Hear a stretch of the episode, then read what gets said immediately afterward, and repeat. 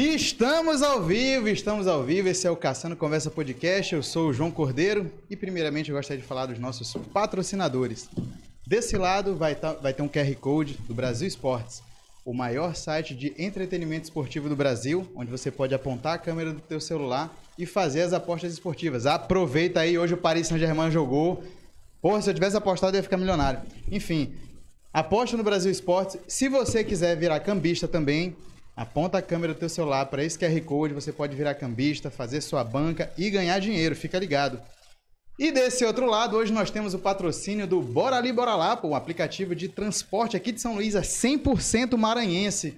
Não tem mais aquela agonia que a gente está sentindo aí com os aplicativos vizinhos de ficar cancelando toda hora, tu fica ali te humilhando. Não precisa mais disso. Baixa esse aplicativo, aponta a câmera do celular para esse QR Code que está aparecendo aqui e baixa o Bora Ali, Bora Lá, que esse aplicativo é top. Temos também hoje Cantinho dos Salgados, que está matando a gente de conforto aqui, matando eu e o meu convidado. Roda a vinheta que eu vou apresentar ele!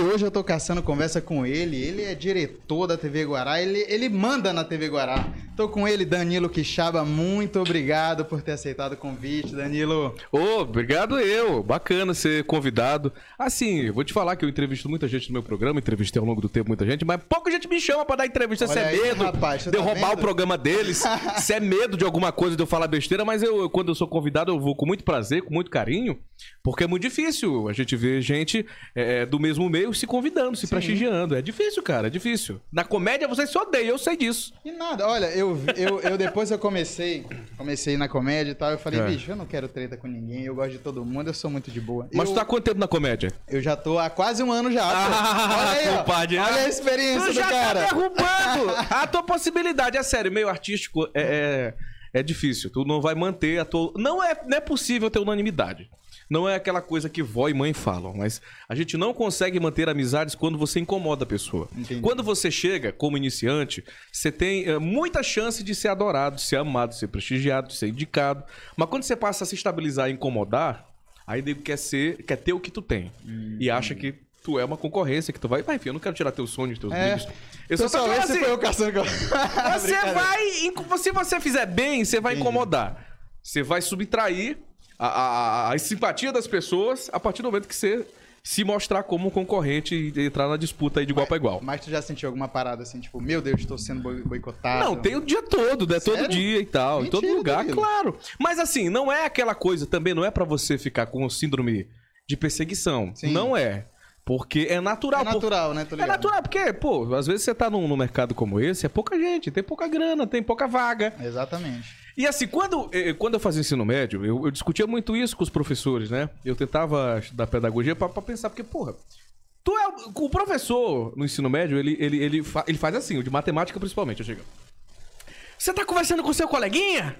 Olha, a vaga da universidade vai ser dele, não vai ser tua. tem Então tu estuda, tu já tá vendo os teus colegas como teus inimigos. Sim. E pra quem gosta de mulher, pra quem gosta de homem e tal, quando você vê as meninas bonitas, homens bonitos que você tem interesse, você já vê os seus amigos como oponentes daquela concorrência de relações afetivas. Não pra quem curte swing, essas paradas. né? Mas assim, pra quem tá lá na convivência escolar, a gente é, é, é, é- é forçado a competir. É verdade. Dentro de casa com os irmãos, dentro da família com os primos, o primo que casa Ou primeiro, o aquele primo que passa em medicina. É, que passa Porra, a pior concurso, coisa que tem. que é viaja tomar- pra fora. Porra, eu fico muito puto. Primo que passa em medicina é foda, bicho. Tu não tem como, como competir. Os meus se encostaram com filha de fazendeiro. Filho de fazendeiro? Filho de fazendeiro. Os meus primos maternos se encostaram com o filho de fazendeiro e estão achando que estão arrebentando. Oh, meu Deus. Um abraço pra isso. Se levar, ó. Se levar chifre, ó. Acabou! Ah, esse investimento aí não, não rola muito, não. Como é que tu era na, na infância, na, na, época de escola? Tu era tentado? Era o cara... Como eu é que não era? sei te dizer, mas eu, eu acredito que. assim, a minha infância foi um pouco diferente, porque eu, de fato, eu era uma criança alegre, falante, falante, muito falante, falante assim, exorbitantemente falante. Tagarela mesmo. É, de incomodar. Mas ao mesmo tempo eu era um pouco introspectivo, porque eu fazia amizade muito fácil, me comunicava bem com os meus colegas e tal, mas as minhas atividades de lazer, elas sempre eram mais individuais, mais em casa, mais assim, enfurnado mesmo. Tu é daqui de São Luís? Eu nasci em Imperatriz, no Maranhão, Ah, tá de Imperatriz. fui trazido pra cá com um ano de idade. Aí moro aqui desde 97. Tu tem quantos anos, Danilo? Eu tenho 25. Caramba, tá muito novo, velho. É, o pessoal fala, né? Mas eu tô acabado. tô muito acabado. E eu tô com 29. Tô com 29 É mesmo, João? 29 anos, que é. bom, Tá cara. vendo? Eu tenho um cara de. Isso é bebê, legal. olha. Já tem FGTS? Tenho. Ah, Tem, tá pô, tem. demais. Olha Tá, como tá tem. Dá pra financiar uma casa, já é um homem. Ora, mas rapaz, eu, eu, eu, inclusive comprei uma casa. Porra, tá falando sério? Sério, você é mais do comprei, que eu, comprei. muito mais do que eu. Olha aí, ó. Porra. Tá vendo? Você. Um ano de comédia, você já comprou uma casa. comprei. Até é doido. Agora veio da comédia? Veio, foi, porra. Que... Você é vizinho de, do nosso Peter Parker. Mas aqui. qual é o bairro? Desculpa perguntar pra Não, aqui é, é uma resenha. Aqui é uma resenha. Aqui é uma resenha. Eu Qual é? vou morar lá no, no Turu, no Fit Life. É um condomínio que estão construindo lá agora. Diz teu endereço. Ih, rapaz, é mesmo. Ainda eu vou mais se morar... for casado. É, sabe ali? Sabe ali no condomínio? É, não. É brincadeira, é humor, é humor. Pois é, mas eu não sei nem se eu vou morar lá. E a conversa Mas é dobrar, apartamento né? ou é casa? É apartamento. Olha, eu morava em casa, passei muito tempo morando em casa. Quase a minha vida toda morando em casa. Dava cupim? Ca- Não, não tinha problema de cupim, não. Era uma casa boa. Era uma casa boa. Era uma casa boa. E aí eu, eu morei muito tempo em casa e faz uns 10 anos que a gente mudou para um apartamento. Eu e minha família. E Me acostumei, cara. Me acostumei. Não consigo mais voltar Mas é apartamento casa. com lavador? É. Faz toda a diferença. É, não, Se eu- for aquele de Ipen, se for Maranhão eu morei, Novo, Eu morei já no Barramar. com a Barramar. fuma. Morei no Barramar. Morei, Aí teu apartamento é uma desgraça. morei no Barramar e lá era, eu, era terceiro andar. Tinha que subir escada todo dia, né? E eu tinha a impressão que Mas é todos no os dias... Barramar. É no Barramar. Mas todos, os dias, todos os dias eu eu tinha a impressão assim, bicho, todo dia mamãe tá fazendo compras aqui, porque todo dia era descer do carro, eu pegava 58 sacolas na mão aqui, ó, eu bora, não vou dar duas voltas, não vou dar duas voltas. Não Eu subia. reclama, negão. Ruim é no Carandiru lá do Bequimão. É Torre do Sol, é essas paradas lá Aí que é roots. Aí, aí, aí é Ah, aí é tenso. pedra caída, aí quem morou no pedra caída sabe aí, ó. E tu... Sim, aí tu era mais introspectivo e É, tal. As minhas atividades eram mais individuais. Então, por exemplo, eu gostei, gostei muito de televisão, de rádio e de leitura. Então eu ficava mais na minha, ficava mais quieto, ficava mais em casa. Enquanto a gurizada ficava louca jogando futebol aí, arrancando tampo de dedo, eu ficava mais em casa. Mas, mas não, eu não me isolava das pessoas, Filho eu não me isolava. Não, eu tenho um irmão, eu tenho um irmão mais velho, quatro anos mais velho, que é o Vinícius, ele canta. É um cara legal. Né? A gente sempre se estranhou durante a infância, porque dividir é a merda, né? E aí Normal, você, normal. Caim matou Abel não foi de graça, assim. Foi pra mostrar que é, irmão é peste. Mas assim, e- ele foi o irmão mais velho, mas já era o oposto meu, porque ele se interessava por todas as atividades sociais, esporte, igreja. Sempre odiei negócio de igreja, de ficar indo tal. Essas coisas e tal. curto. É, essas, essas reuniões, assim, de família, por exemplo, ele sempre foi enturmado com primo, com Desenrolado. com tal, ia pra, pra, pra, pros, pras viagens, ia pra casa dos parentes. Eu já odiava tudo isso, achava muito ruim, ficava. Natal, achava horrível. Receber visita em casa sempre odiei. Nunca gostei de receber visita em casa. Sério. É, porque eu ficava envergonhado. A minha, a minha, o meu sentimento era de vergonha e que atrapalhava as minhas atividades, que sempre foram muito individuais. Mas eu não me considero uma criança é, tão diferente, mas acho que eu desenvolvi alguns tipos de sensibilidades muito cedo. Tanto que eu comecei na área profissional com 9 anos. Aí eu comecei com rádio, pentelhando, enchendo o saco, bem criancinha. Aí, aí... Quem, que, quem que tava te levando no rádio nessa Cara, época meu aí? pai. Meu pai era ouvinte, e aí eu pedia pra ele e ele me levava. Aí nessa Legal, brincadeira, um guri nos anos 2000, que era apaixonado por rádio, que era uma coisa velha, inútil, que ia acabar. e vocês fazendo podcast estão ressignificando e mostrando que o rádio ainda pode ser legal. Sim. Mas naquela época não, era uma coisa completamente fora, out, né? Esquecida. E aquilo me interessava muito e isso foi a porta pra eu começar nessa área de comunicação. Mas isso mostra um pouco do que eu gostava como criança, né? Mas eu era uma criança, eu fui uma criança normal, fui criado de uma forma normal, muito atenciosa. Eu passei por todos os problemas, eu mais fazia bullying do que sofria bullying. Eu também era de fazer bônus. Eu era de fazer bullying, bullying muito pesado. Pesado, pesado. Aquela tinha uma, Hoje em dia não é nem aceitável. eu lembro que tinha uma menina, uma menina que ela era muito desenvolvida. Ela era muito púbere. Hoje ela deve estar bonitona, né? Mas era uma. Ela, ela, ela tinha raiva de mim. E aí a gente chamava ela. Ela tinha um pano branco, né? Puta aí a gente chamava ela de sapo boi. Porque ela era mais desenvolvida do que. Todo mundo outros. gurizão e ela já tinha um mulherão. peitão, é, sapo boi, eu tal. Mas aí a gente, eh, daquela época a gente já criava a consciência, pô, isso não é muito legal, a menina cresceu hoje, né, casou, tem filho, pô, chamava de sapo boi, coisa deselegante, É, rude, né? Mas eu era mais de fazer bullying do que sofrer bullying, sofri bullying muito pouco, não foi traumático, mas eu, eu tenho plena consciência que a escola é um ambiente tóxico. É tóxico, cara. Total. Demais, demais, e olha demais. que era uma escola de pobre. Imagina a escola de rico, como é que não deve ser, porque é pior ainda. Porque o pobre com o pobre se entende. Agora, rico com pobre no meio. eu acho que É as crianças pesado, é sofrem pesado. muito mais. É complicado demais. Como é que foi, como é que foi na, na tua infância? Assim, tu tá dizendo que era um cara mais introspectivo. E como é que tu, quando chegou na área da comunicação e começou a aparecer rádio, TV, se desenvolver, como é que a tua família começou a te enxergar? Tipo, olha, pá, o Danilo, que era mó tímido e tal, tá na, tá Não, na rádio. é- Teve, rolou essa parada? Como eu comecei muito cedo, né, havia uma certa pressão, expectativa e um incentivo muito grande. Ah, legal. Então não foi assim, não, não nunca desincentivaram, Uhum. apenas alertavam sobre o que, né? A gente vê, de vez em quando mamãe até hoje fala concurso, meu filho abriu, Ela fala até hoje, vaga Danilo, e sério? tal. Eu digo, porra, mãe não dá, não rola pra mim e tal. Caramba, velho. Porque ela é professora universitária, né? Sim. Ela é professora da UFMA, então ela, ela viveu a vida dela passando em concursos, estabilizando, criando um rumo, um plano de carreira pra ela. Então, um é cantor, outro é radialista e lascou-se, né? E lá em casa, que minha mãe é concursada também, ela é aposentada hoje, e lá em casa sempre foi isso, sempre foi. Faz concurso, faz concurso, faz concurso. E eu iludi ela há muito tempo, cara. Dizendo iludi que ia muito- fazer Nossa. Não, eu, eu, eu iludi ela há muito tempo falando que ia fazer medicina. Oh, meu Deus. Falei, mamãe, eu vou fazer é medicina. uma ilusão mesmo, porque pra passar. Porra, eu falei, não, mãe, vou, vou fazer não, medicina eu e tal. prometer pra mãe que eu vou fazer medicina. Não, fica tranquila. Aqui, ó. ó, ó quem é me- que ia sabe, tentar. sabe o primo, sabe o primo que passou em medicina? Era pra ser eu. Aí no meio do caminho eu falei, mãe, deixa eu te falar um negócio aqui, ó. Coisa nossa. Eu acho que medicina não vai dar, não, ó. Mas sabe qual é a profissão do futuro? Ah. Turismo. Pode botar fé, mamãe. Aí eu fiz turismo, sou formado em turismo, trabalho na aviação hoje em dia e, paralelo, é, trabalho numa companhia aérea, Mas internacional? trabalho na Azul, na Azul Linhas Aéreas. Pô, tem um GTS bom, hein? É, e aí, é, paralelo a isso, eu tô trabalhando na comédia também, com podcast, stand-up. Eu tô comissário? Não, eu sou agente de aeroporto. Pessoal que trabalha no aeroporto Massa. mesmo, no atendimento. Ainda existe aquelas paradas de torre, nego falando e tal? Existe. Ou já terminou? Porque eu acho que um grupo de WhatsApp ia resolver essa história, não é? ia, ia resolver, ia resolver. Porque o nego fica falando Mas aqueles tem, códigos cara, lá. tem tudo no código, tudo no, no, no- nos Eu rádios. sempre achei aeroporto ambiente muito massa, muito legal. É bacana É ficar legal, lá? cara. Porra, é massa demais. Ah, Esse negócio que tu falou de rádio, né? Engraçado. Por exemplo, um termo técnico, Hum. no show. Que é quando o cliente não aparece. Tipo assim, deu o horário do, do- do- do- de finalizar o check-in, Hum. o cara não aparece, o nome disso é no show. Então, tipo assim, chega Danilo Quixaba lá atrasado, e eu falo no rádio, pessoal, eu tô com um cliente no show aqui, tem como atender? Aí Danilo, o quê, rapá? Tu tá achando que eu tô dando é show aqui? Não sei o quê, rapaz, tu procura me respeitar, rapaz. Já rolou umas paradas desse jeito. Então. Que o na cara aviação, paga caro, é- aí o cara já vai. Cara, Os peitos armados, né? Cara, acontece muita loucura, muita loucura. E eu falo sobre isso nos shows, cara. Sobre a questão da minha vivência na aviação e tal, porque todo dia é uma situação engraçada. Não, deve- mas mas é um ambiente legal, né? Agora, já foi mais charmoso, né? Não é. Não. Repetindo o que uma professora boçal Gaúcha falou, tem uma professora maluca que falou que o aeroporto agora tava uma coisa horrível, que tinha um monte de pobre aeroporto. Não, eu não vejo dessa forma. Mas de fato.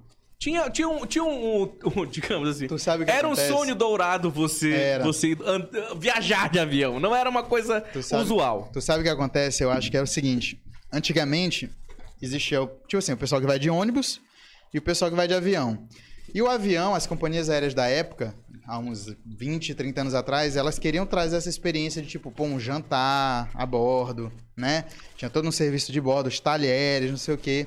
E aí começou a implantar um sistema de low cost, né? Tá muito caro, vamos baixar o preço das passagens, precisa vender mais, tá chegando companhias aéreas de fora.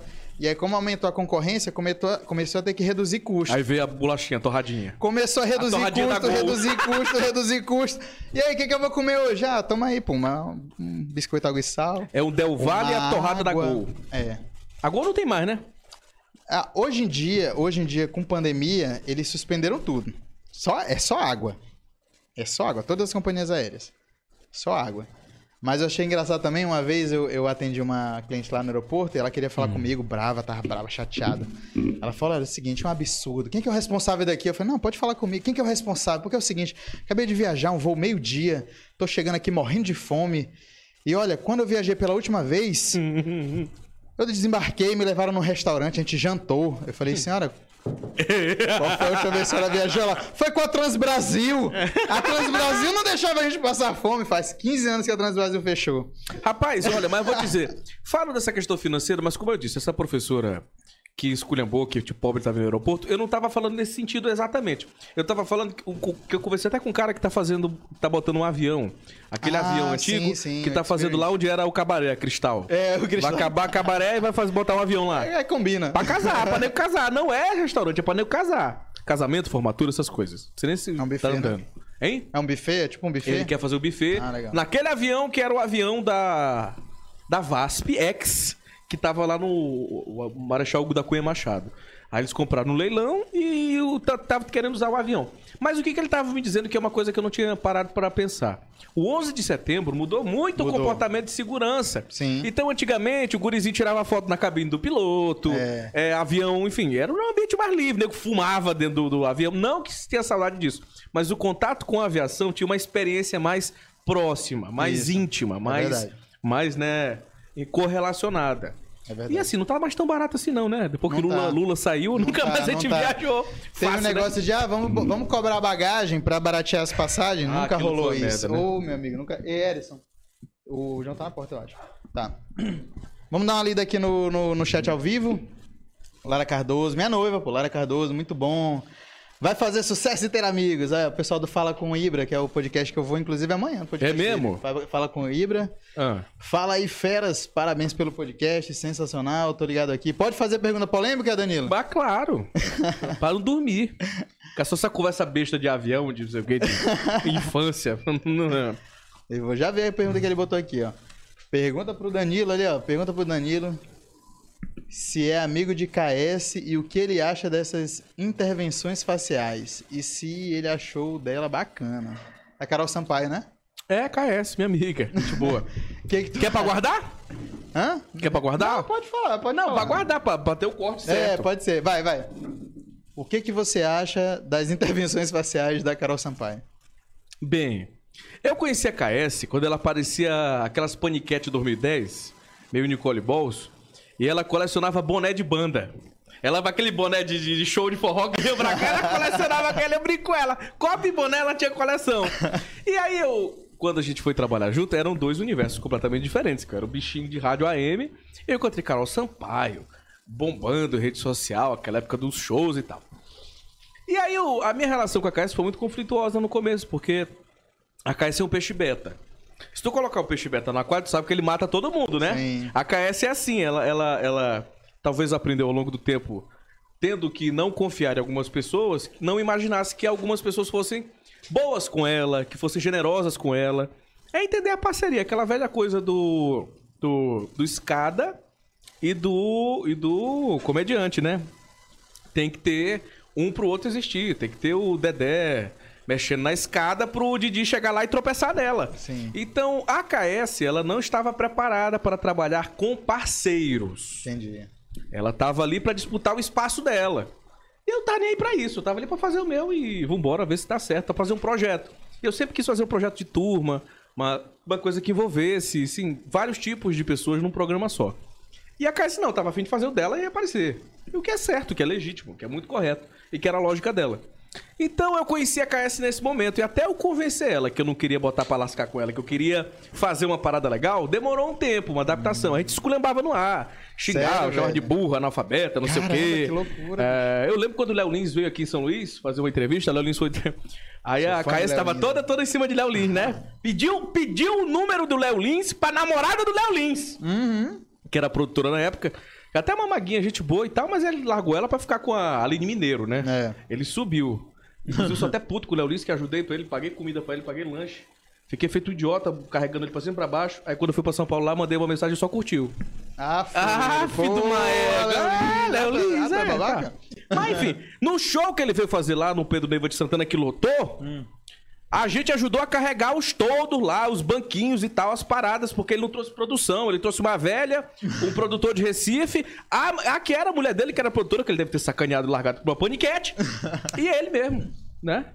E aí, a querida Poliana do Marketing, o Saulo Cavainac, estavam comigo e eh, o Léo Lins foi com a gente, ficou rodando e tal. Mas eu estava falando de KS. Quando a, a- a- teve uma brincadeira pesada, hoje eu me arrependo de ter feito essas indelicadezas, mas eu sei que o ouvinte deve ter se divertido bastante, deve ter marcado época. Aí eu falei, aí a Caia, tá em cima do Léo Lins, não sei o quê, vou te levar num show, hoje vai ter um show de não sei quem, eu vou te levar, tu vai ver e tal. Aí eu falei assim, olha Luiz, tem sorte. Tu vai ser o primeiro a pegar KS de graça. É... E assim, ela levava na brincadeira. Sim.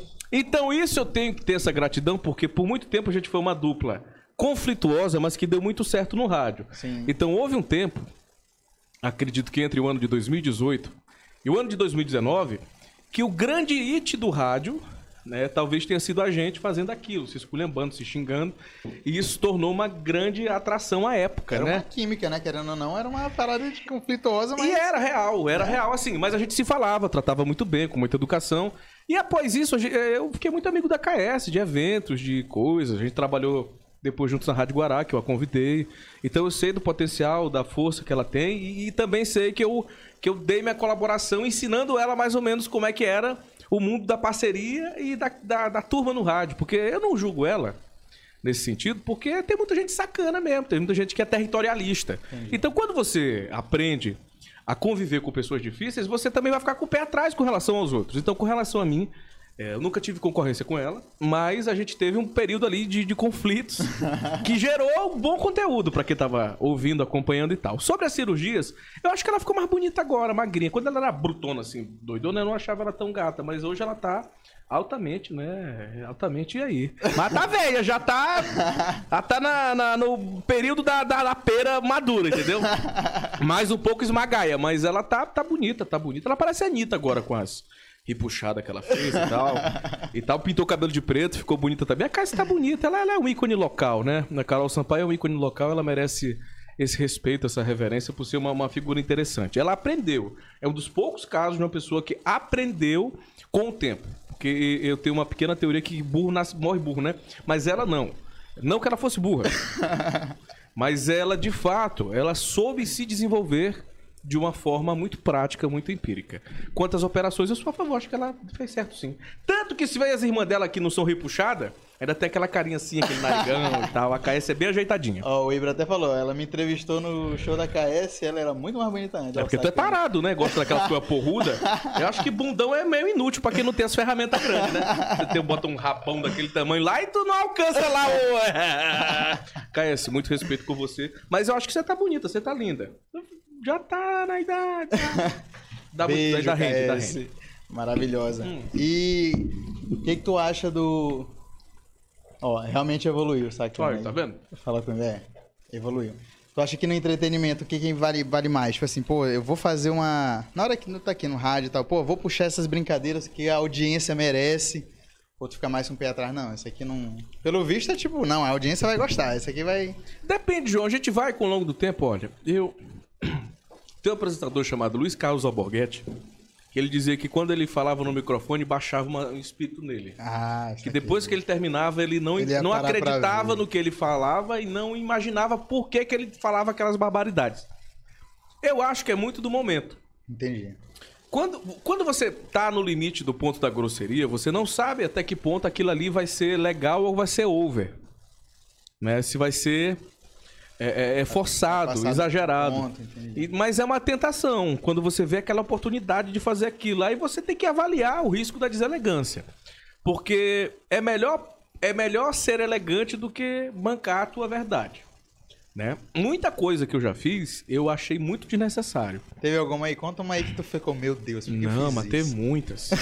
tem Mas muito. tem muitas bizarras assim que foi feito. Foi- teve uma última agora que foi na eleição, que um candidato a prefeito de São Luís foi lá no meu programa.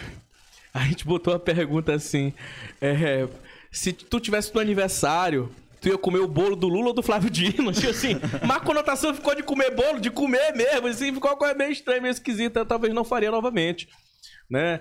É, é, teve uma vez também que eu recebi assim um convidado no rádio, não foi eu que fiz isso, mas aconteceu comigo, então eu me sinto responsável por estar ali no comando do programa. Sim. O cara era o Del Garcês, ator que hoje tá na Record, reprise. Tá na, tá na reprise também. João, não sei se tu sabe o Del Garcês, que é um ator que fez aquele vários papéis de escravo, que é um coroa negro, bonitão que é maranhense. Tem um Tem uma novela que tá passando agora na Globo, que é reprise que ele tá atuando. Ele é maranhense, esse cara, Del Garcês, um ator conceituadíssimo de muitos anos. E aí, a amiga, que eu não vou citar agora, mas é uma grande amiga também, ela disse que tinha uma pergunta bomba pra fazer. E eu fiz aquela expectativa. Olha o Del Garcês aí, ó. É o Del Garcês, esse Ah, cara aí sim, mesmo. sim. É, pô, ele, é- ele tá, tá numa reprise agora da Globo fazendo uma novela. E ele tava lá no programa, e eu fazendo expectativa. Daqui a pouco a pergunta bomba, a pergunta polêmica. Atenção, olha, Del Garcês, você vai responder, você não vai responder. Não, respondo. Tá.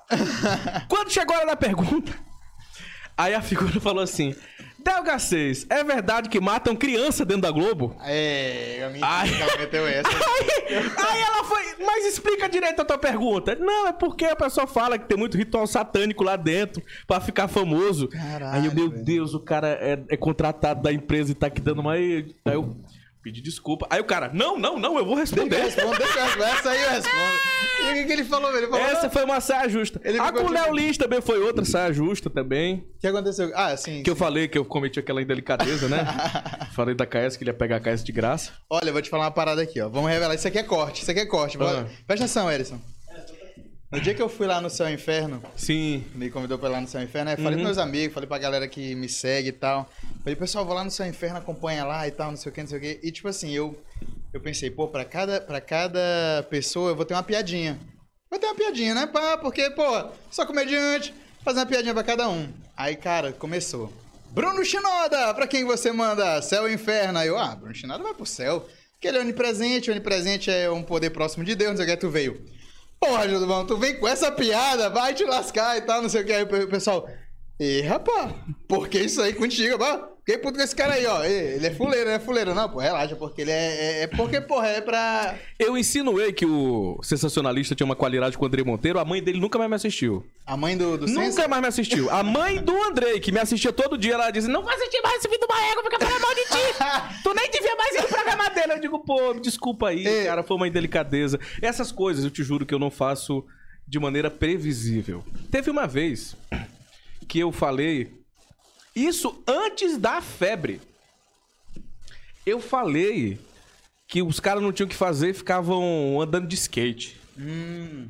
Cara, isso foi em 2017, a Federação dos Skatistas. Olha, Vou pega tua dizer pressão. que bababá. Pega tua pressão. Digo, pô, não tem nada contra quem anda de skate, cara, e tal. Teve uma outra vez, essa eu tava falando de gafe, um cara chegou pra mim e disse, Danilo, cara, você fez a primeira entrevista da minha carreira, graças a você, hoje eu sou influência. Eu digo, porra, que merda que eu fiz, né? Tanta coisa que tu podia ter feito na tua vida, eu vou de influência. Aí o cara ficou meio assim sentido e tal, ele falou assim e tal. Mas eu te juro que eu me arrependo. Eu, eu, fico, eu me pergunto, às vezes quando eu tô no lugar, isso não no ar, às vezes fora do ar, eu tenho preocupação na vida real de ter esquecido de cumprimentar alguém, de ter falado alguma coisa que pode que aquela pessoa pode ter interpretado de uma outra forma. Teve uma boa, ah, tem essa aqui é boa. É, conta, conta, conta. Sabe o cara da Ótica Diniz, o Ariano Diniz? Sim. Rapaz, eu fui com Lasca Campos pra inauguração da loja da Ótica Diniz lá do Tropical Shopping. E aí, eu fui com a mentalidade de querer fazer amizade e ser expansivo, mas eu sou tímido. E aí a gente foi com a equipe da nossa rádio, aí ficou todo mundo se empurrando. Quem vai falar? Quem vai falar? Quem vai falar? Quem vai falar? Aí o cara falou: Não, Danilo vai lá falar. Sendo que a festa não tinha começado ainda. Aí eu peguei o microfone. Bom, gente, estamos aqui, papapá. Olha, agradecer a nossa equipe da nossa rádio, tá aqui, blá, blá, blá, blá, blá. Agora eu vou chamar ele, o Lasca. Aí começaram, ah, chamaram o Lasca, Lasca. Quem gosta de Jesus, levanta a mão. Aí todo mundo, ah, mas aí tá. Aí eu vou chamar agora esse grande empresário, nosso querido Arione Diniz, inaugurando mais uma loja, ele, um dos grandes empresários do mundo, da ótica e tal. Aí o Arione pegou o microfone e começou a falar. Bababá falou umas meia hora, contou a história dele. Rapaz, até que eu vejo uma gravatada, toda arrumada, penteada, esculhambando o povo lá da produção, da- do evento. Eu digo, gente, o que tá acontecendo? Será que tem a ver comigo? Rapaz, a mulher esculhambava, brigava, mexia no papel, gesticulava. Eu digo, gente, o que foi que a gente fez? Uma merda, fizemos merda. Aí eu, rapaz, o que que foi? Aí, quando eu fui ver, a mulher engravatada pegou o microfone. Senhoras e senhores, estamos começando o cerimonial deste evento. Porra, A gente furou o cerimonial do cara. E na hora que era pra chamar o Arione pra ele falar mesmo, a fala dele, aquela fala empresarial, ele já não queria falar, não, já falei. Porra, porra, bicho. A gente furou o cerimonial. Ainda tem mais uma parte. Aí tinha uma figura lá que tava fazendo a produção que não gostava de mim porque eu esculhambava elas lá nesses quadros de fofoca, de fuxico e tal. Aí todo mundo recebeu um óculos da Diniz e eu não recebi nada. Aí eu, ah, é peste, tá bom. Aí eu pensei que já tinha acabado minha noite ali, já tinha comido canapé, todo mundo me dando aquele esquitutezinho, a velhinha toda hora passava lá, me dava comida. Te matando de conforto. Aí eu fui dizer, não, agora eu vou embora, eu vou cumprimentar o dono da ótica Diniz pra ver se a gente aproxima esse patrocínio e eu faço essa amizade. Porque ele já viu que eu falo, já viu que eu rasguei o verbo lá então. Mas eu fui falar com esse Arione e minha unha tava grande. Ei. Aí tu sabe nessa agora de pandemia que a pessoa fica, não sabe se ela Sim. dá a tua mão ou É se ela pedra, papel, dá o ela soquinho. fica aqui, ó, só é, pedra, papel, é, tu não tesoura sabe aqui, se aperta a mão ou se dá o soquinho. Aham. Compadre, ele deu soquinho, eu fui com a mão com a unha grande. Cara, eu rasguei o dedo do Arione Diniz. Credo. Eu rasguei o dedo dele. Aí ele ficou, ai, ai, me dá álcool, me dá álcool. E ah, os babão lá foram passar álcool. e a Ave ferida Maria, ardeu. Aí ele falou, credo. ai, ai. Eu digo, caralho, me embora daqui, cara. Tá fazendo muita merda aqui. Enfim, aí não rolou patrocínio, mas... Essa história não faz tanto tempo não, foi agora. Foi da última inauguração da Ótica Diniz. Pronto, fechamos o a- as histórias de gafes. Tem outras, mas deixa pra outro podcast, né? Não, é muito maravilhoso, cara. Muito bom. Não pro Arione, né? Que deve ter dito quem é esse filho Não, ele falou, porra, rasgou minha mão. O cara veio aqui, rasgou minha mão, porra. Furou meu cerimonial. Furou meu falou... cerimonial. Ah, porra, Danilo. Essa foi foda, velho. Aconteceu, é real. Quais foram as. Quais foram as- os, locais que tu já trabalhou? Hoje tu tá na Guará, mas tu começou tua carreira em. Aonde? Caramba. Assim, não vou dizer só carteira assinada, né? Mas... Eu trabalhei na Rádio Educadora AM, na Rádio Mirante AM, trabalhei na Rádio Difusora AM, trabalhei na Rádio Difusora FM, trabalhei para os Sindicatos Radialistas do Maranhão, que eu era... Eu trabalhava para eles e hoje eu sou vice-presidente do sindicato. Mas eu antigamente eu trabalhava para eles, prestava serviço. Trabalhei com o Marcial Lima, fazendo uma produção, assessoria para ele, um trabalho jornalístico. Trabalhei, onde mais eu trabalhei? Fui estagiário por alguns dias da Comunique Comunicação, que era um emprego desgraçado, mas muito digno, que é você ficar ouvindo e, e monitorando o que os outros falam. Como assim?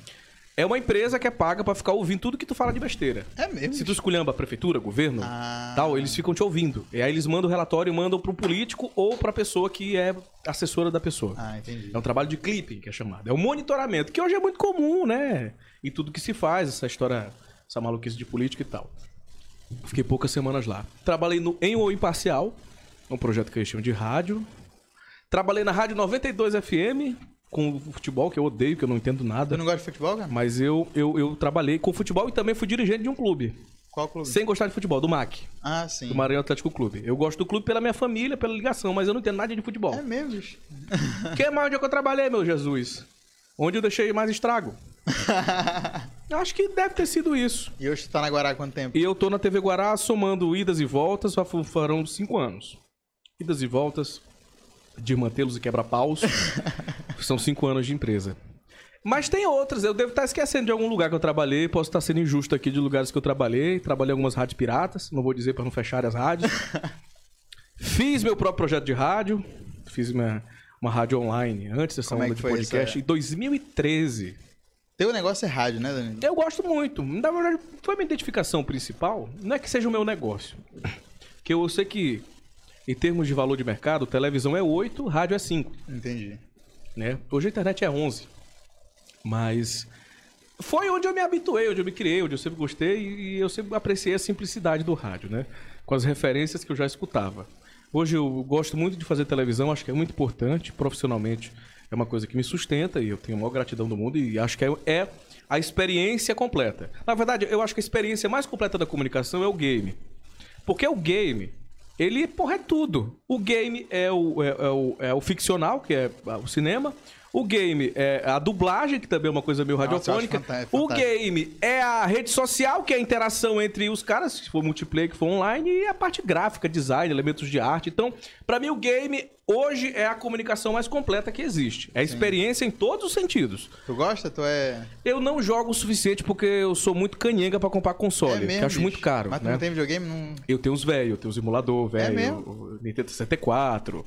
É, os emuladores de Nintendo, tem o GTA 4 pirata baixado.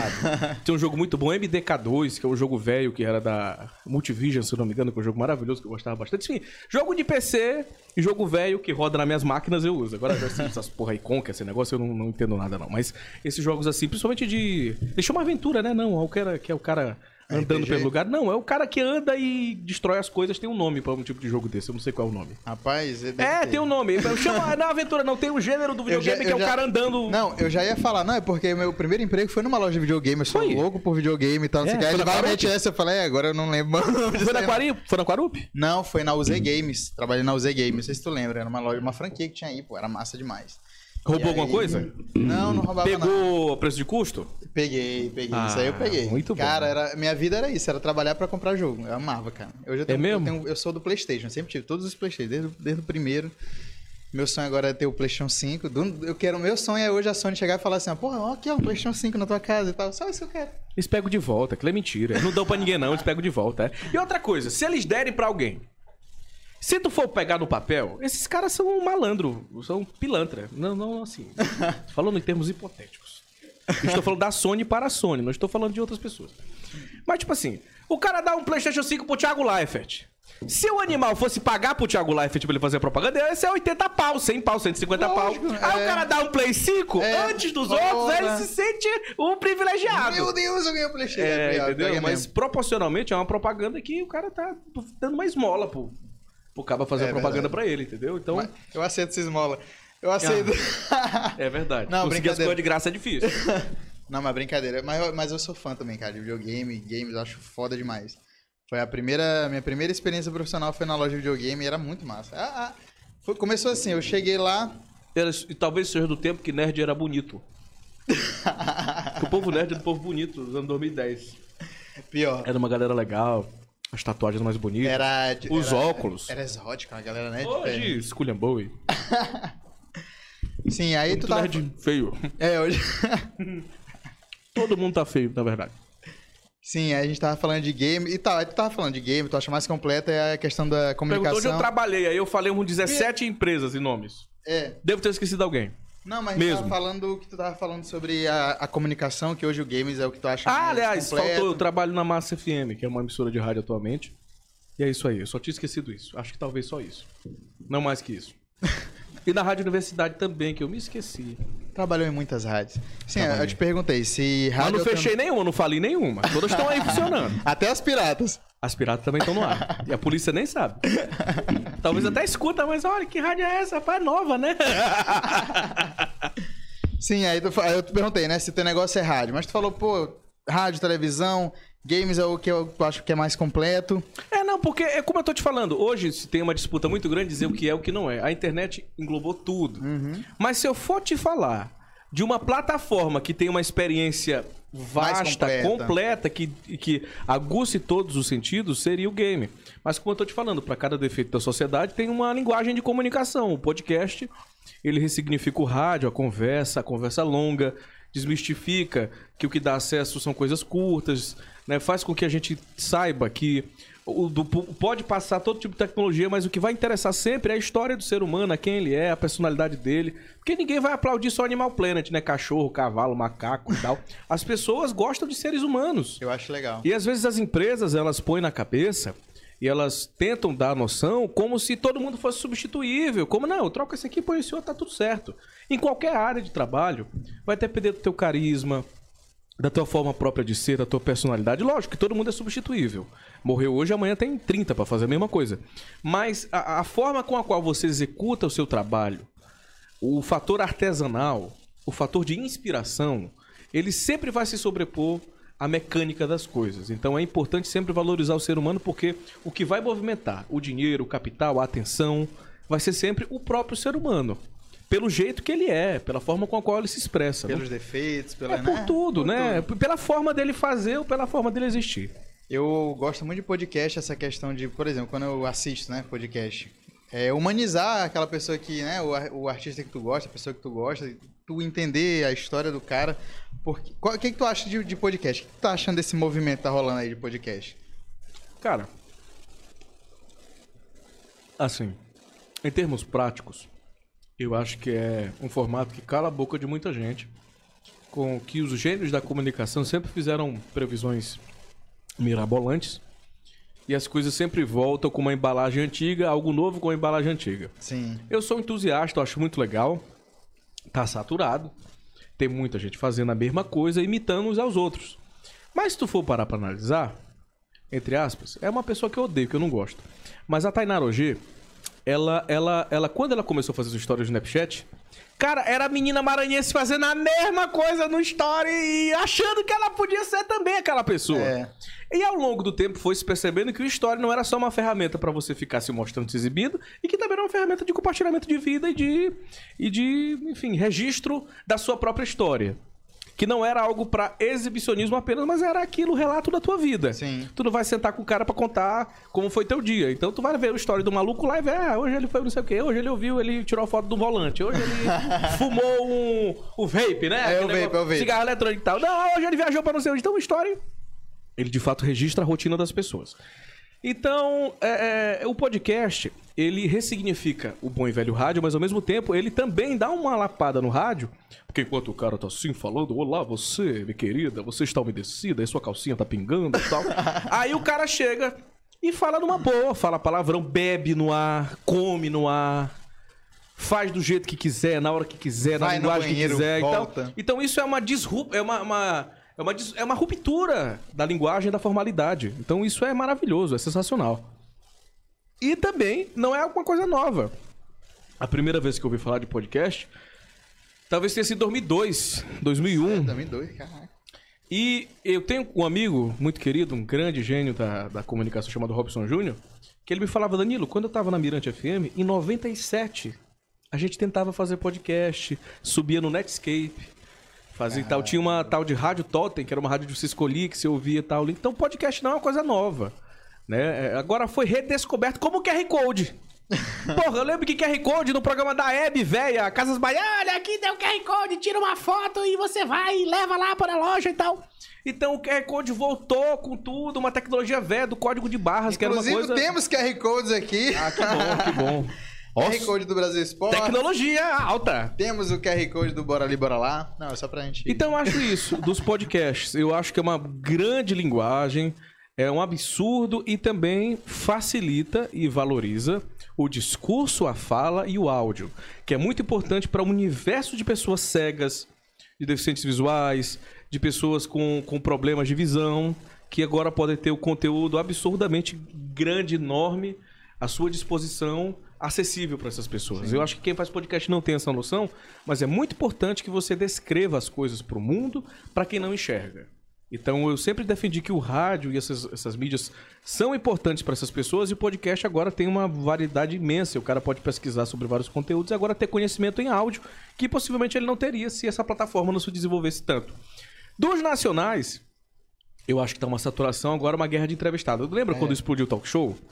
Que o- todo mundo queria fazer um talk show? e Toda aí hora, ficou uma disputa de convidado e acabou que esvaziou todos e todos acabaram, porque todos saturaram. Então o podcast tá vivendo esse Tá momento. vivendo isso, Só é que, verdade. tipo assim, multiplicado a. Ah, entendeu? É, eu não sei se tu percebe isso, mas, por exemplo, tu chega no YouTube, aí, por exemplo, tu gosta do... Vamos falar do Léo Lins, que já falou dele aqui. Hum. Digamos que eu gosto do Léo Lins, eu quero ver a entrevista do Léo Lins. Aí ele tá no Flow, ele tá na Inteligência Limitada, ele tá no Rafinha Baixo, ele, Ele tá é no um seu filho da quê, ele puta tá... muito grande. Corno. Agora, tomara que a Eliminou meta chifre assim ao vivo. Até com o nego do Borel quando ela sair. Corno, vagabundo. Mas é isso mesmo. E aí, Mas- Mas... Mas... também é vagabundo, me, me plagiou. o que aconteceu? Me conta, me conta isso aí. Pera aí, pô. Essa é real. Danilo Gentili te plagiou? Que história é essa, verdade. Danilo? O Natanel Júnior, meu diretor querido, ele. Põe pra mim que eu não posso aparecer bebendo. Não, isso aqui é, isso aqui é Guaraná, pô.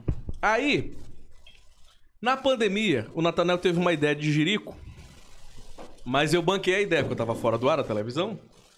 Ele tinha saído da época da TV Guará, que tinha ido lá um, um anticristo, tinha chegado lá e destruído tudo. Aí o Natanael voltou pra televisão pra reconstruir o que o anticristo tinha derrubado. E nessa época que o anticristo tava lá, eu pedi demissão. Não, mas que história é essa? Quem que é esse? Ah, é um cara aí que não vale a pena dizer, tem que bater na madeira. mesmo? É um jornalista aí que era meu amigo, conheci ele criança, convivemos muito. Aí depois ele pegou um cargo de direção e ficou abestado. Hum. Aí destruiu quase a televisão. Quase que a gente não tem TV Guaramarra aqui na Terra por causa desse filho de uma época. E aí, o Natanel teve uma ideia sensacional. Ele queria acabar com Voz das Ruas, que era um programa de comunidade, estilo Balanço Geral, que ele havia não criado o nome, mas implantado aqui no Maranhão. Ele criou e implantou o Balanço Geral aqui no Maranhão. E aí ele levou esse projeto pra Guará e depois ele mesmo cansou do projeto. Disse, cara, esse negócio de buraco de comunidade tá muito chato, vamos fazer um programa diferente de entretenimento e com... Aí ele inventou uma parada, tipo OLX, pra gente anunciar produtos dos telespectadores. Ah, eu quero vender uma TV. Ah, eu quero vender não sei o que. A gente fazer troca e venda no ar na televisão. A ideia dele era essa. Parece genial, mas deu muito errado. Tipo assim, ninguém mandou os seus bagulhos. Alguns conseguiram vender e trocar, mas, tipo assim, é uma coisa assim que circunstancialmente não pegou por causa da pandemia. Ah, entendi. Aí o nosso programa estreou e com um mês a pandemia explodiu. Um mês ou dois meses. E aí a gente fez criou Fazemos Qualquer Negócio. Com a direção do Salo Cavainac, com a produção, com a apresentação de Danilo Quixaba, a criação do Natanael Júnior.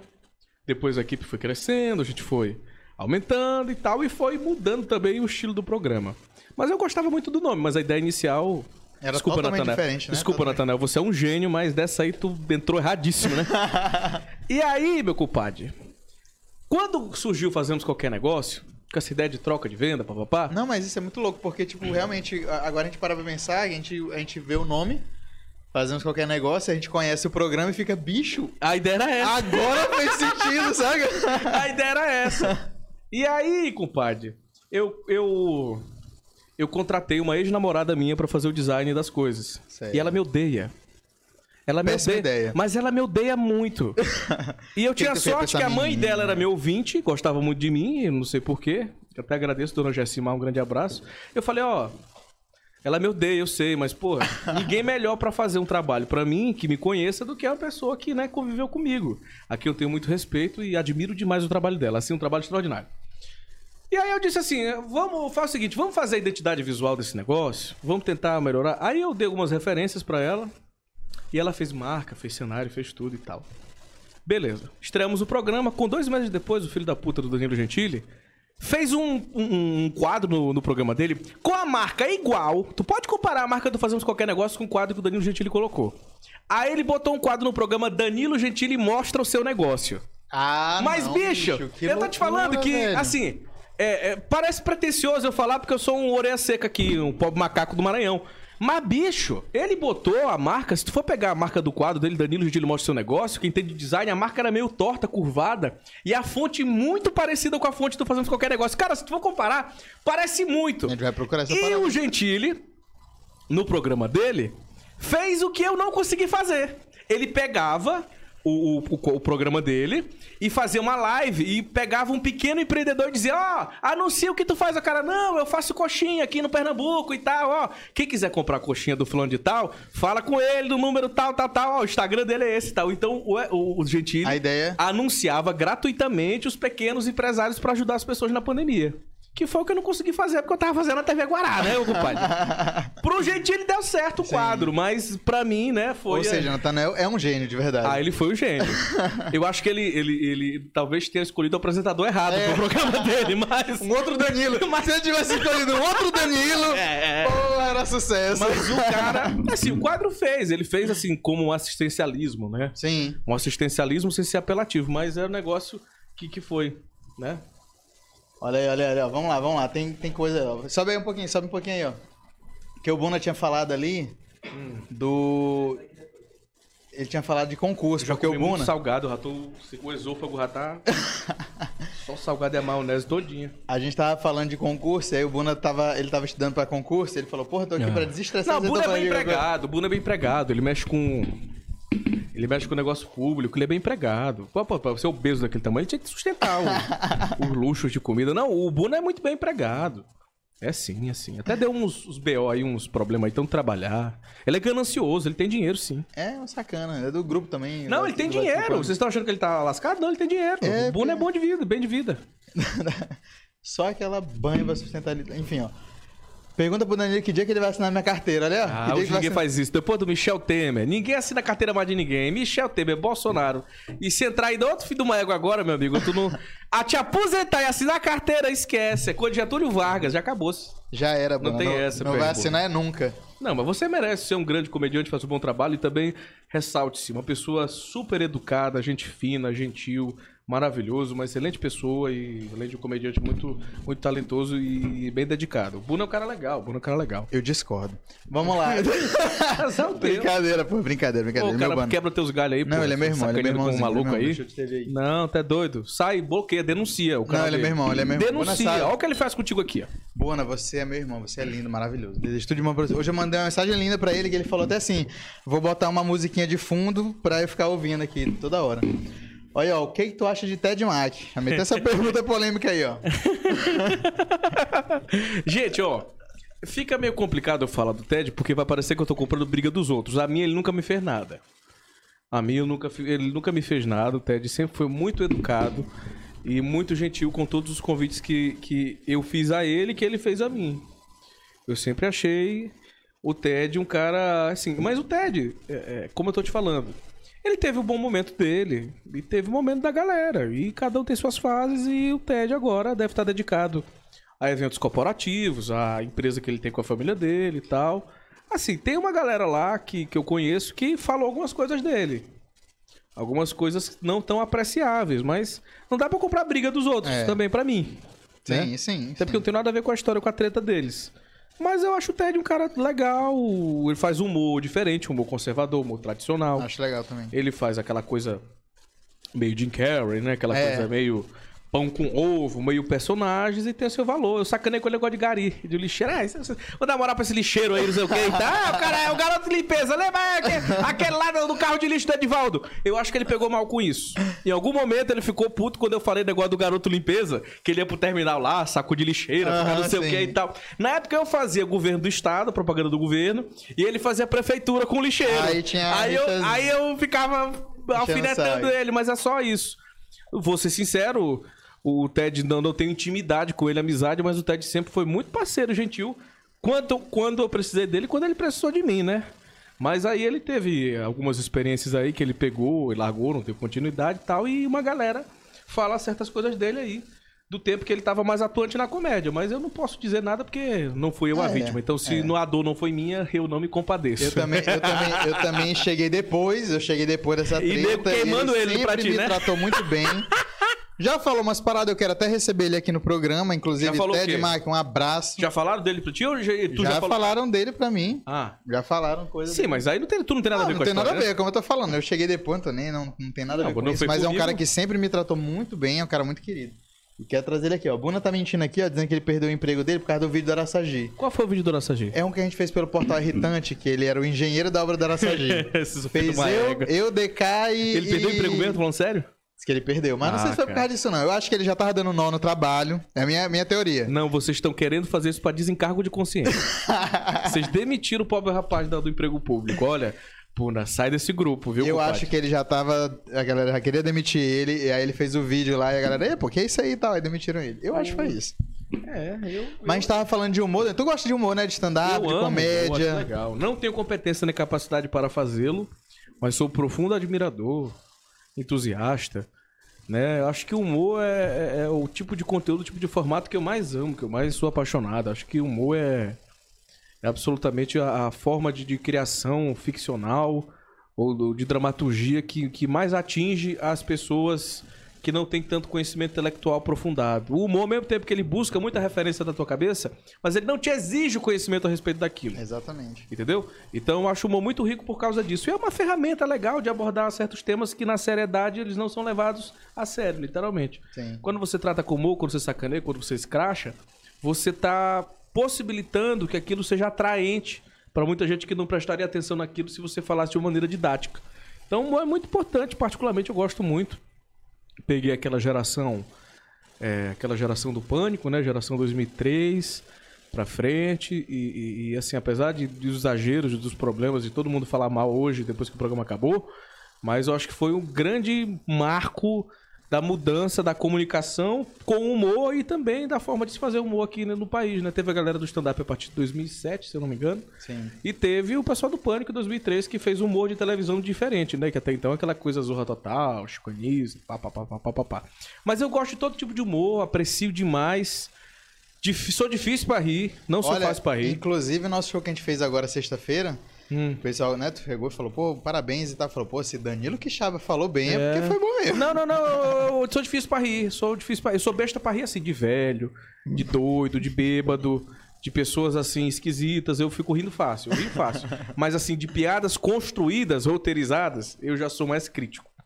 E O meu cérebro. Legal? O meu cérebro é mais difícil de ser enganado nesse sentido. Porque eu, eu acompanho, eu consumo tanto conteúdo de humor que é algo pra me surpreender, fazer eu rir. É, tem eu... coisa que é previsível, né? Que É. o cara fala uma coisa, hum, ele vai falar disso É, depois. que e tal. tu já consome, mas o público comum ele não tem essa obrigação, né? É, sim. O que eu achei do show de vocês, achei legal. Eu falei pro, pro Andrinho, reservadamente, as minhas críticas ao show que vocês fizeram no último final de semana. Achei que foi um grande feito vocês terem encher um teatro. Independentemente do que for, até se for de sexo ao vivo é difícil encher o teatro hoje. se tu botar duas mulheres fazendo sabão no teatro hoje, é difícil tu lotar. É. Quanto mais pro espetáculo de humor.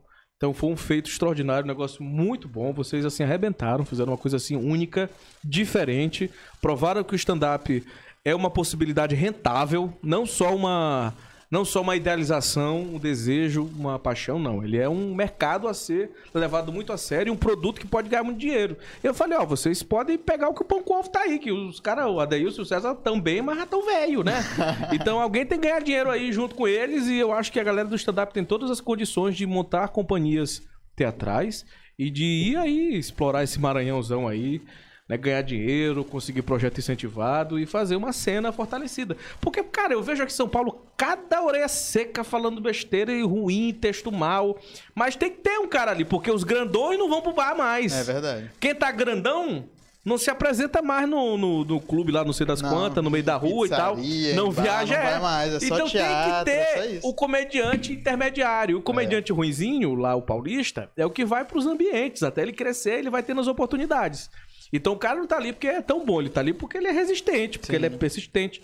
Então aqui no Maranhão nós temos pessoas que têm todas as condições de construírem uma cena muito boa e rentável e de fazer uma coisa legal. Acho que por isso que é o feito de vocês. Vocês provaram que tem público que não depende de ninguém, que não precisa de, de se escorar em nada, pra fazer o trabalho de vocês e, e subir no palco já com a, com a festa vendida, compadre. É um negócio difícil de fazer.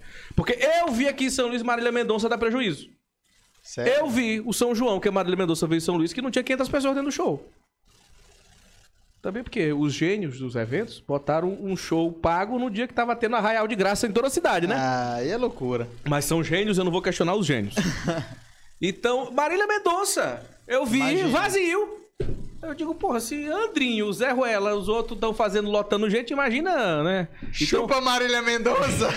eu vi uma grande possibilidade, entendeu? Eu vi uma grande possibilidade, sim. Inclusive, isso é um tema interessante, que eu já até discuti com o galera que faz show. Vai ser muito difícil essa volta dos shows para alguns tipos de música. Porque o maranhense está acostumado a não pagar ingresso. é. O nosso futebol é uma merda por causa disso. Porque ninguém não gosta de pagar ingresso. Nego consegue de graça, consegue cortesia, fura fila, pula muro e vai. E, e no caso de alguns shows aqui, se um show que a gente tá acostumado a ir de graça, em final de ano, em São João, em Arraial, papapá, se o cara vier cobrando porta. O que, rapaz? Tu tá me dá- cobrando? Ele, dá pra- ele, dá- ele não, ele não dá a mesma rentabilidade. É Então, verdade. por isso que quem vai vender ingresso é João Gomes da vida, é Zé Vaqueiro, esses, esses outros que não fazem graça pra ninguém. Ah, é. Mas os multiculturais que já vieram de graça, que a gente já se acostumou, dificilmente vão conseguir ganhar dinheiro cobrando porta. Essa é uma visão que eu tenho. Pode ser que eu esteja completamente errado, porque não tenho cacife pra, pra comentar certas coisas. E, Danilo, a gente tava falando de, de- de- essa questão também de, de internet, essa galera da internet e tal. Como é que tu é nas redes sociais? Tu gosta? Tu é mais reservado? Eu confesso que eu não entendo. Eu ainda não saquei qual é o algoritmo que te faz ser uma pessoa relevante para a rede social. E como eu me dedico muito às mídias tradicionais, eu não tenho tempo suficiente para trabalhar o marketing digital como ele manda. Que é você viver sua vida só postando história e expondo coisas que eu acho que não são legais. Porque o engajamento dá quando você expõe relacionamentos é, amorosos, quando você expõe riqueza, quando você faz uma espetacularização de coisas que nem sempre são extraordinárias. Que eu não acho minha rotina extraordinária. A rotina de Tatiana Lobão é boa porque ela vai pra Dubai, que ela vai pra Los Angeles, que ela ganha dinheiro, que ela compra carro, que o close de tela é gigante. Eu acho que minha vida não é tão interessante assim pra ficar postando história mostrando quem eu sou, o que eu sou. Quando eu tenho alguma opinião pra dar, eu meto o pau, desço a ripa, e é o tipo de conteúdo que eu gosto de compartilhar. Mas é o tipo de conteúdo que não dá engajamento. É. Eu É o vejo tipo de conteúdo posicionamento, né? Que não dá engajamento. Mas é o tipo de conteúdo que eu gosto de compartilhar. Então, de vez em quando, alguma coisa bizarra que eu faço viraliza. Não pelas minhas mãos, mas pela mão dos outros. Aí tem é, eu derrubando anão, aí tem. Caralho, esse vídeo é Aí, maravilhoso, Danilo, aí tem meu Deus. eu esculhambando alguém, eu falando mal de alguma pessoa, algum convidado que faz alguma besteira, eu fazendo alguma reportagem bizarra. Então eu sei que existem algumas coisas que eu já fiz que estão no universo, estão na órbita dos vídeos que de vez em quando ressuscitam. Olha aí, ó, sacanagem. Esse foi um, Danilo, né? que porra foi essa aí, Danilo? Aí, cara, isso tu aqui... foi levantar. Tu sabe o que é entrar errado? Porque eu sempre faço vídeos levantando as pessoas e tirando do vídeo, né?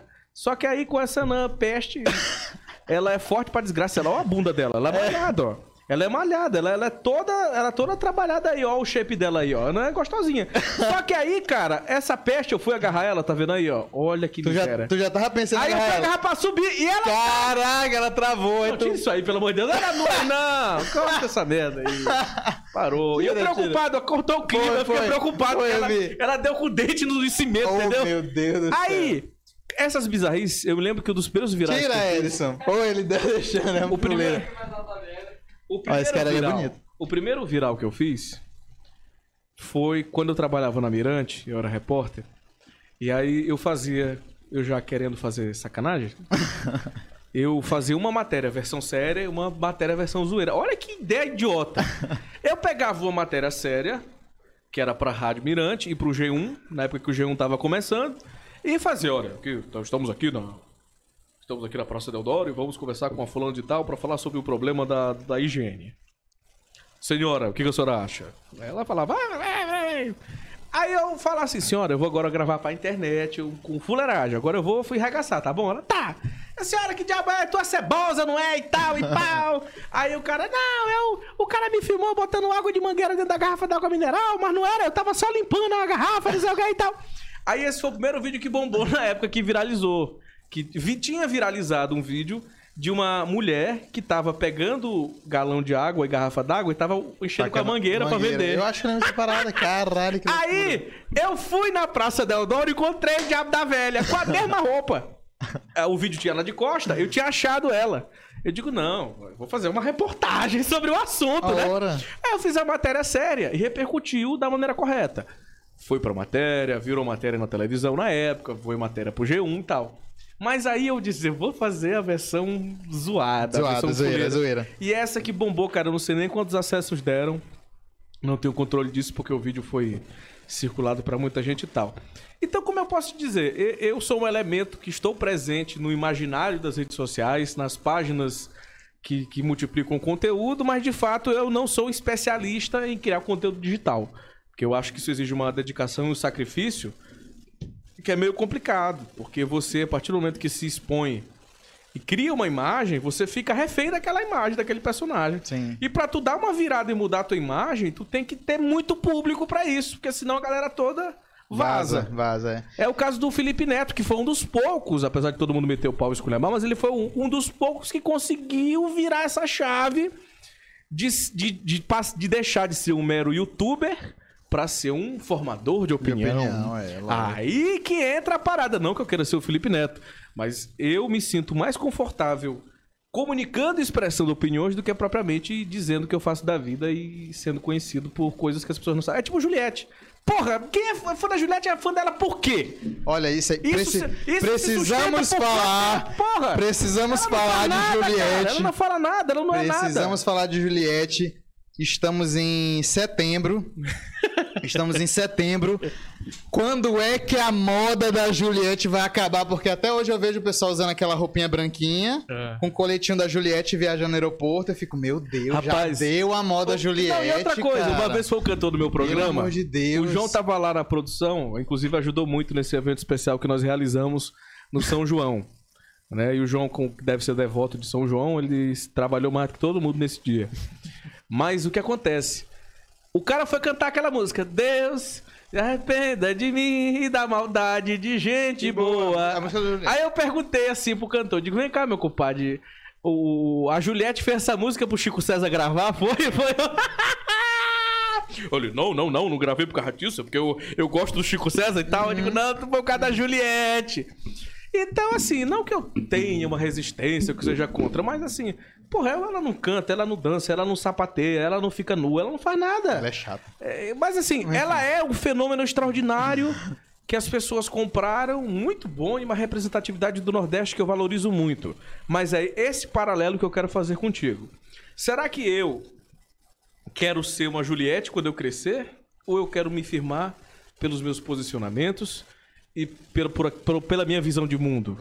Então talvez eu pague o preço em rede social de não ter o engajamento devido do que tem um, uma pessoa que tá lá na quebrada da comunidade que faz videozinho engraçado. Que é um conteúdo que eu acho muito legítimo, eu acho muito legal. Mas que ele é passageiro a partir do momento que tu oferece aquele fragmento da tua vida e super expõe ele e tu vira e, e fica um ambiente de zoológico. É. Vira uma coisa meio zoológico. Porque tu tem lá no teu história um catálogo humano. Ah, tem aqui a fulana de tal que é bizarra. Ah, tem um aqui que tem a boca estranha. Ah, tem aqui que é gostosa. Tem aqui o marombado. Tem aqui tal. Então tu fica observando aqueles tipos espiando as coisas e tu não tem a referência ideal do que é um ser humano, os seus, suas filosofias, suas identidades. E, E ainda tem aquela coisa, né? Que, por exemplo, como tá falando aí, tem um cara que é da quebrada, ele faz vídeo de quebrada e tal. Ah, mas se esse cara compra um carro e compra uma casa e começa a melhorar de vida, a galera começa a ir embora. Ah, não, Talvez. eu gostava é quando. É, mas tem muito isso. Eu gostava é quando ele tava ali lascado, não sei o que, eu gostava de ver a rotina dele. Ah, agora não, tá rico, não quero mais. É, e, não, e as pessoas também. se sentem na obrigação de surpreender cada vez mais. Você tá entendendo? Elas querem surpreender cada vez mais. E numa dessa, que o cara entra errado ou que não dá certo, aí ele não estragou o trabalho dele. Ele estragou o quê? Responde, porra. A carreira? Hum, Porra. Era eu tava concentrado tô- aqui no salgado. Não é vocês estão vão tão entrevistando querendo ficar catando salgada, vocês não vão ouvir o que o cara tá falando aqui. É, pesado, pesado. Vou te dizer, João. Vai, de novo, des- desculpa. Quando o cara muda a rotina da vida dele e ele passa a não ter os mesmos resultados de antes porque a vida dele mudou, e ele vai tentar sempre surpreender, fazer uma coisa nova, inventar alguma coisa pra ter engajamento, quando ele muda, ele vai mudar o estilo de vida dele e não apenas o estilo de conteúdo que ele produz. Sim. Agora tu entendeu o que eu quero te Entendi, dizer? entendi, entendi, entendi. Vamos lá. Tivemos uma geração inteira que passou a ser conservadora, militarista, amante de armas e tal. Verdade. Aquele povo que cheirava pó, que gostava de beijar na boca no meio da rua, um homem com homem, mulher com mulher, e tal, aquele povo progressista que virou conservador, não teve que alterar apenas o seu posicionamento ideológico. Eles tiveram que alterar a sua forma de viver. E isso é um preço muito caro. Você mudar o seu estilo de vida, as suas preferências individuais, a sua forma de lidar, fazer as coisas que você deixar de fazer as coisas que você gosta, simplesmente porque agora você acredita numa outra coisa e tem que parecer aquele personagem para aquele tipo de coisa, para para exposição. Porque o cancelamento vem disso, quando você mostra uma incoerência pro seu público. É, exatamente. Algumas vezes você infringe tanto as regras sociais que o cancelamento é universal. Sim. O julgamento vem de todos os lados. Mas quando você trai um movimento, trai o seu público, você subtrai ali a sua importância. Então o cara vira refém do personagem que ele cria. Isso é muito difícil, muito perigoso. É tipo um vegano, tipo o cara que é vegano, ah, sou vegano, sou vegano, não sei o que, olha aqui galera, vegano, não sei o que, vegano. Essa pessoa é pega comendo um pedaço de carne na rua, já era. É, Já era, É tipo mais ou assim, menos não. isso, mas você tá Não, diminuindo, pensando- tô diminuindo, tô a- a, diminuindo. importância dos veganos. Eu acho que é muito importante porque Não, eu digo assim, daqui a eu- algum tempo não vai ter boi pra matar, não vai ter vaca para frango pra comer, a gente vai ter que comer soja já mesmo. pensou em ser vegano, Danilo? Nunca, jamais. Mas, mas assim, eu acho que a gente vai caminhar pra uma pobreza desgraçada e que a gente não vai ter comida animal pra todo mundo. Porque a gente vai disputar água com os bichos. Agora eu tô desgraçando a humanidade, né? É, não. Fim do mundo. Mas a gente vai disputar as terras, a alimentação com os bois. Não tem, não tem, não tem comida pra, pra gente, ser humano. Pra 10 bilhões de pessoas. Então você vai primeiro tirar de quê? Dos animais, pra dar pros, pros seres humanos comerem. E aí, que a gente, a nossa sociedade vai ter que se voltar mais para as comidas rápidas, sintéticas e artificiais. Que hoje são os veganos que comem mais, por necessidade própria. Então é a carne de soja, o leite de soja, tudo aquilo que era de origem animal, que vai passar a ser mais difícil e mais caro. Quanta carne, meu caro João Cordeiro? Tu tá entendendo como Sim. tá acontecendo, a gente não tá percebendo? É verdade. Olha, eu lancei uma teoria da conspiração. Virem vegano o mais rápido possível. não, tem gente que vai ter que virar vegano mesmo. Estão comendo ovo, mas ovo não é vegano, né? Não, ovo não. Ovo. Ovo é o. Se ovo fosse vegano, eu acho que 20% do brasileiro já era vegano. Já era vegano, não tá nem sabendo. E Danilo, e como é que é a tua rotina? Como é a tua rotina hoje, assim? Tipo, ah, hoje eu acordo, vai pra rádio, grava TV e tal. E como é que é a, a, a rotina do Danilo Quixaba? Eu te confesso que é a rotina que eu pedi pra Deus, mas que é meio chata. Tu gosta de acordar cedo, tu acorda tarde? como é que é? Me conta aí. não, Assim, depende, é circunstancial, depende da minha motivação de acordar cedo. Se tu vai acordar cedo pra viajar, tô dando um exemplo, tu vai acordar animadão, empolgadaço. Mas se tu vai acordar pra fazer a mesma coisa todo dia, fica meio chato, né? Mas eu gosto, eu, eu, eu, eu valorizo a minha rotina. Talvez não seja mais perfeita, porque ela me exige profissionalmente de uma forma muito. Eu tava conversando com um colega de trabalho, e aí ele pediu demissão do emprego dele. Né? E ele é dessa área de audiovisual e tal, o cara super descolado, bacana e tal. Usa uns dreads, é muito louco, cara estiloso. Aí eu perguntei, é rapaz, tu pediu tua demissão por quê? Não, não. Minha saúde mental não tem preço. Isso aí. Eu olhei, mano, velho, pois eu vendia muito baratinho. eu vendi a minha assim, um salário, eu já vendi minha saúde mental assim. Leva, faz o que tu quiser. Então, pra você sobreviver, de fato, você abre mão de alguns confortos, né? De alguns tipos de, de, de rotina, por exemplo. Hoje, eu vou dizer um dia como hoje. Como vai ser meu dia amanhã? Amanhã eu tenho que estar obrigatoriamente 8h30 na televisão. 8 e meia já estar lá, já estar maquiado, arrumado, cabelo penteado, barba feita, que eu não faço todo dia, sou meio desleixado. eu vou ter que estar numa reunião, vou ouvir esculhambação, blá blá blá blá blá blá blá, ah, isso aqui é enfermeira, blá, blá, blá, blá, blá, tá doido, tá doido. quero Aí eu vou gravar o programa, aí eu vou gravar o programa. Aí eu gravo o programa que é de uma hora, mas eu demoro uma hora e meia pra gravar. Disso eu vou fazer o merchan numa outra emissora, o merchan do, do produto, que é o Maracap. De lá eu vou voltar para a emissora para resolver alguma coisa. Depois eu vou para uma outra emissora fazer uma outra propaganda. Depois eu vou sair do Renascença, vou para o Maiobão para fazer quatro horas de programa de rádio. Quando terminar o programa de rádio, possivelmente vou ter algum outro compromisso.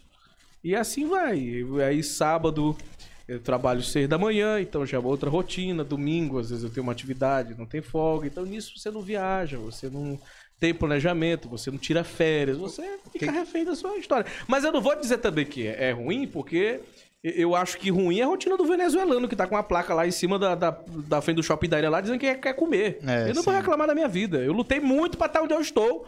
E tô lutando muito pra manter onde eu estou. Não vou reclamar e dizer que a rotina é ruim. Não, ela é legal, mas ela é cansativa. Ela te, às vezes você fica meio assim, entra em parafuso, porque mais do que você não ganha pra fazer bem ou pra ser legal. Você ganha pra ter responsabilidades. O cara que tá no topo de uma empresa não é o que mais trabalha, mas é o que tem mais responsabilidades.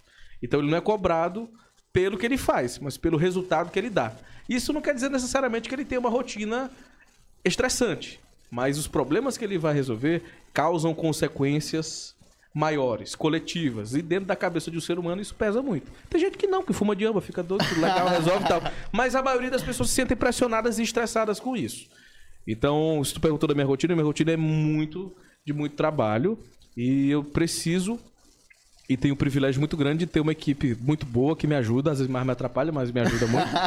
me ajuda que faz o que faz por mim e me permite que eu tenha essa flexibilidade para trabalhar tanto, porque se eu não tivesse uma direção tão boa quanto eu tenho a do Saulo Cavainac, se eu não tivesse uma ajuda tão legal quanto a do Andrinho, que é um grande profissional lá do meu lado, a direção do Natanael, a produção dos meninos da TV do núcleo inteiro, do João, do Christian, e das pessoas que fazem que, que eu faço rádio, faço televisão, as pessoas que me ajudam como todo, eu não ia ter condição de, de desenvolver o trabalho da forma que eu desenvolvo. Então eu tenho que valorizar essas pessoas e entender que cada momento tem sua circunstância, né? Pode ser que depois a gente repense, pô, eu tenho que diminuir mais, vai que eu torto a boca e dou um AVC Que horror. e tal, mas, mas você tem essa, essa média, né? Então a minha rotina atualmente é essa. No ar, compadre, eu fico mais sete horas por dia É falando. bem, Mas de trabalho deve ser umas 12 horas por dia, sem exagero. Caramba. Sem exagero, sem exagero. Quase tu tem algum cuidado especial com voz? Porra nenhuma. Nada? Nada. Tu acredita que semana passada... Só não fumo. Mas Sim. é porque eu não gosto, não é porque eu cuido da voz. Sim. Não, semana passada tinha um show no teatro, passei, passei a semana toda. Pessoal, cuidado com a voz de vocês. Mas é verdade, é importante. cuidado, não sei o que, como maçã. Aí eu fui num karaokê, quarta-feira. Talking Blues, todo, toda quarta-feira no Talking Blues estamos lá fazendo stand-up, karaokê. Meu amigo, quando foi depois desse karaokê, eu rasguei, ei, tal, não sei o que. Eu rouquinho no outro dia. A mãe está lá nesse karaokê. Eu rouco, minha, minha garganta inflamada. É.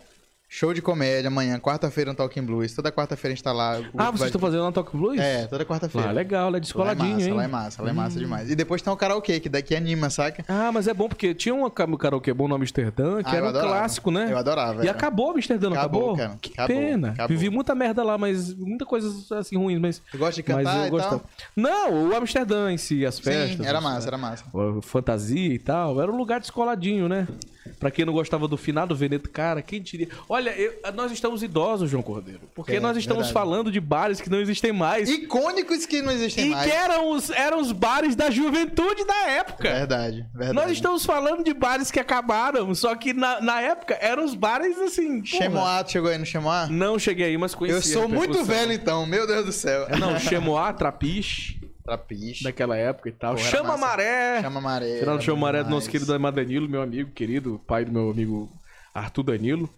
Mas é isso, tem esses, essas coisas assim, o, o- por exemplo, Veneto, né, que foi o bar e tal, que era, porra, e hoje acabou, e aí, porra, nós somos velho, cara, Amsterdã e tal. Mas o Talking Blues, ele tem uma, uma onda mais elitizada, não é? Cara, é. Do nada, resumindo, é. Mais ou menos, é. é, é, eu, eu- É sim. A gente tá fazendo show lá já há algumas semanas e, pô, tem sido uma. uma- A galera tá recebendo o stand-up lá de forma incrível, a gente tá adorando fazer Ah, que bom. lá, entendeu? A gente tá tentando abrir esses espaços aqui em São Luís. Não, mas lá tem tudo a ver, só não é um pub, mas é... É, é mas um- o é um- formato, a primeira Tem, vez dá- que eu dá vi certo, aquela estrutura, eu falei, pô, o palco, a- a- a- o posicionamento das mesas é perfeito para stand-up. É porque, mas se tu for parar pra analisar, tu vai nesses bares aí de São Paulo, de Fortaleza, pô, os palcos pequenininhos, lugares pequenininhos, mas é, intimistas é, e tal. sim. Os caras falam com o nome, né? O nome cria uma proporção nacional, mas a estrutura física É não é lá essas coisas grandes, não. Exatamente, exatamente.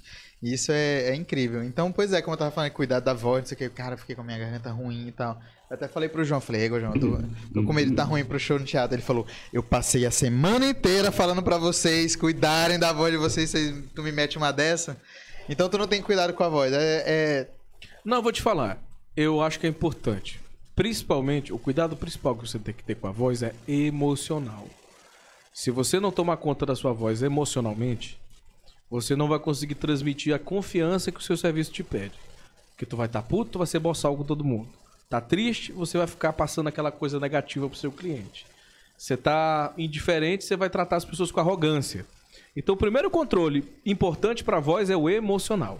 O físico, né? Eu acho que a alimentação, isso aqui acaba. É Cerveja, refluxo, é desgraça. Comida, isso aqui dá um, um ácido e vai voltando o refluxo e tal. É ruim, muita gente tal. Mas tem aquele lado. Eu sou super a favor dos fonoaudiólogos e tem muitos fonoaudiólogos que falam, ó, tem gente que pode exagerar, abusar da voz, mas que tem capacidade vocal. Outras não, nem todo mundo pode achar que não precisa cuidar, porque você perde ao longo do tempo a sua Sim. capacidade vocal.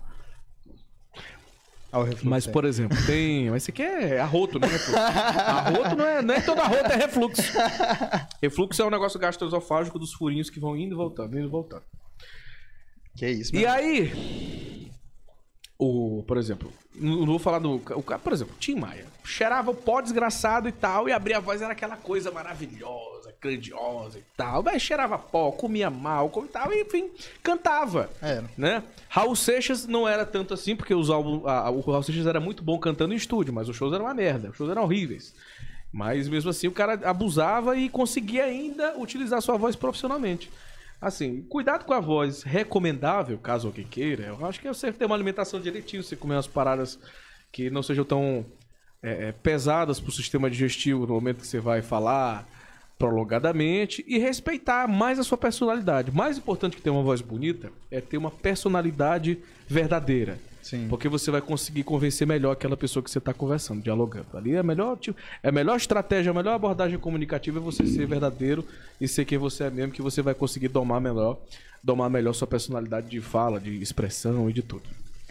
Danilo, teve uma galera que mandou umas perguntas aqui, eu vou. Vamos fazê-las. Tá Tá preparado? rendendo isso aqui? Tá? Tá rendendo alguma coisa? Acesso não, né? Mas conversa. Vê aqui o que a galera tá falando. hum. Vamos lá. É iOS isso aí? É? É, iOS. Ah, tá. Danilo, qual o seu hobby? Curte atividade física, esporte? Isso é sacanagem, né? O filho da puta que Lógico, aí. pô. Que eu curto atividade física, eu vou comer tuas paredes, ora, porra.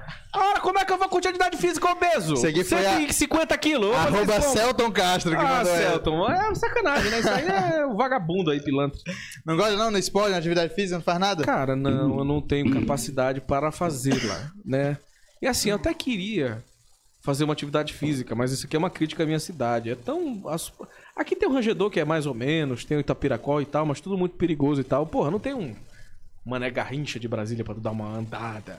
Uma orla do Rio, um Curitiba com aquelas árvores bonitas, um Ibirapuera, não, aqui umas, umas coisas assim. Então, tu já é preguiçoso pra É, andar. é. Aí tu vai naquela litorânea. É tipo papai, papai. Papai disse, ah, eu não faço umas caminhadas. Só vejo gordo correndo, isso aqui não emagrece. Só gordo correndo na litorânea, então vai correr pra Faz quê? sentido, eu vou me apegar nessa informação aí. é Não, eu foda, acho que é velho. mais preguiça, sedentarismo e um estilo de vida assim estressante que não que não, não permite que eu faça atividade física. Mas se eu fosse fazer alguma com prazer, eu faria caminhadas, que eu acho que oxigena a cabeça, é legal, você se distrai, você observa o cotidiano, dá pra você fazer ouvindo música, dá pra você fazer observando as coisas, então é um tipo de atividade que se eu fosse fazer eu faria essa, mas não faço. E música, qual tipo de música tu curte? Se fosse abrir tua playlist agora, o que, que você estaria ouvindo? Porra, tem muita coisa. Eu gosto muito de música velha, eu gosto muito do brega antigo, eu gosto de um ritmo chamado Easy Listen, que são orquestras que não tocam música clássica, elas tocam músicas populares, só que em versões instrumentais. Aí tem os artistas chamados Paul Murriá, Ray Conniff, Que é, isso? Bert. Kaempfert e tal, Pedrinho Matar, que é o pianista brasileiro, esses são os tal. Aí tem os regionais, que, que é o Teixeira de Manaus, que é saxofone, tal, pantoja e tal, tal, tal, tal. Eu gosto de ouvir o Brega Velho, aí o Brega Velho julga-se Valdir Soriano, Adelino Nascimento, Falcão e tal. Faço até um programa disso sábado de manhã, todo sábado. É um programa que me dá muito orgulho, porque era um programa que quando eu fazia no Rádio FM, eu dizia, tá acabando com a rádio, desgraça. Tu vai trazer esse morto pra fazer show, isso não dá dinheiro e tal, tal, tal. E talvez hoje seja o programa de maior audiência que eu faço de rádio. Olha aí que legal. Então o programa tocando música velha. E aí, esse tipo de, de coisa que eu escuto. Mas assim, de improvável, eu escuto pop. Muita coisa do pop. Muita coisa gay eu escuto. Tipo, Avril Lavigne, essas paradas. Lady Gaga? Ruge. Lady Gaga eu gosto, Lady Gaga eu acho legal. Eu escuto e tal. Algumas coisas alternativinhas que eu tenho escutado, que eu tenho conhecido. Tem uma Caliux, é Caliux, uma nova? Tem Não um tal de. Caliux. Miranda Lambert, que eu ouvi e tal, e algumas coisas assim também. É, Eu gosto disso, eu gosto disso. Eu, eu- eu gosto muito de coisa velha, coisa vintage e, e músicas antigas. Mas de, de música nova, eu acho o Melim muito bom. Melim é uma música legal, me empolga, é interessante. E essas coisinhas assim, pingadas que tem. Eu odeio sertanejo. Ah, não, não vou dizer que eu odeio sertanejo porque eu toco em trabalho de rádio, né? Mas eu não gosto de alguns sertanejos óbvios, né?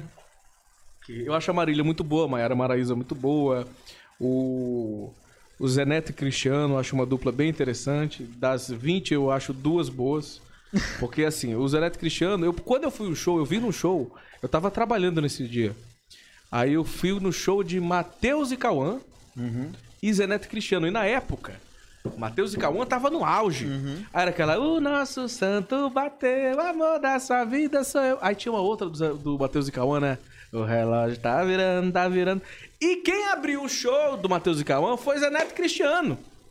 Aí eu pensei assim, rapaz, essa dupla é uma porcaria, hein? Canto mal, canta arrastado, coisa de chifre, de, de corno, coisa triste.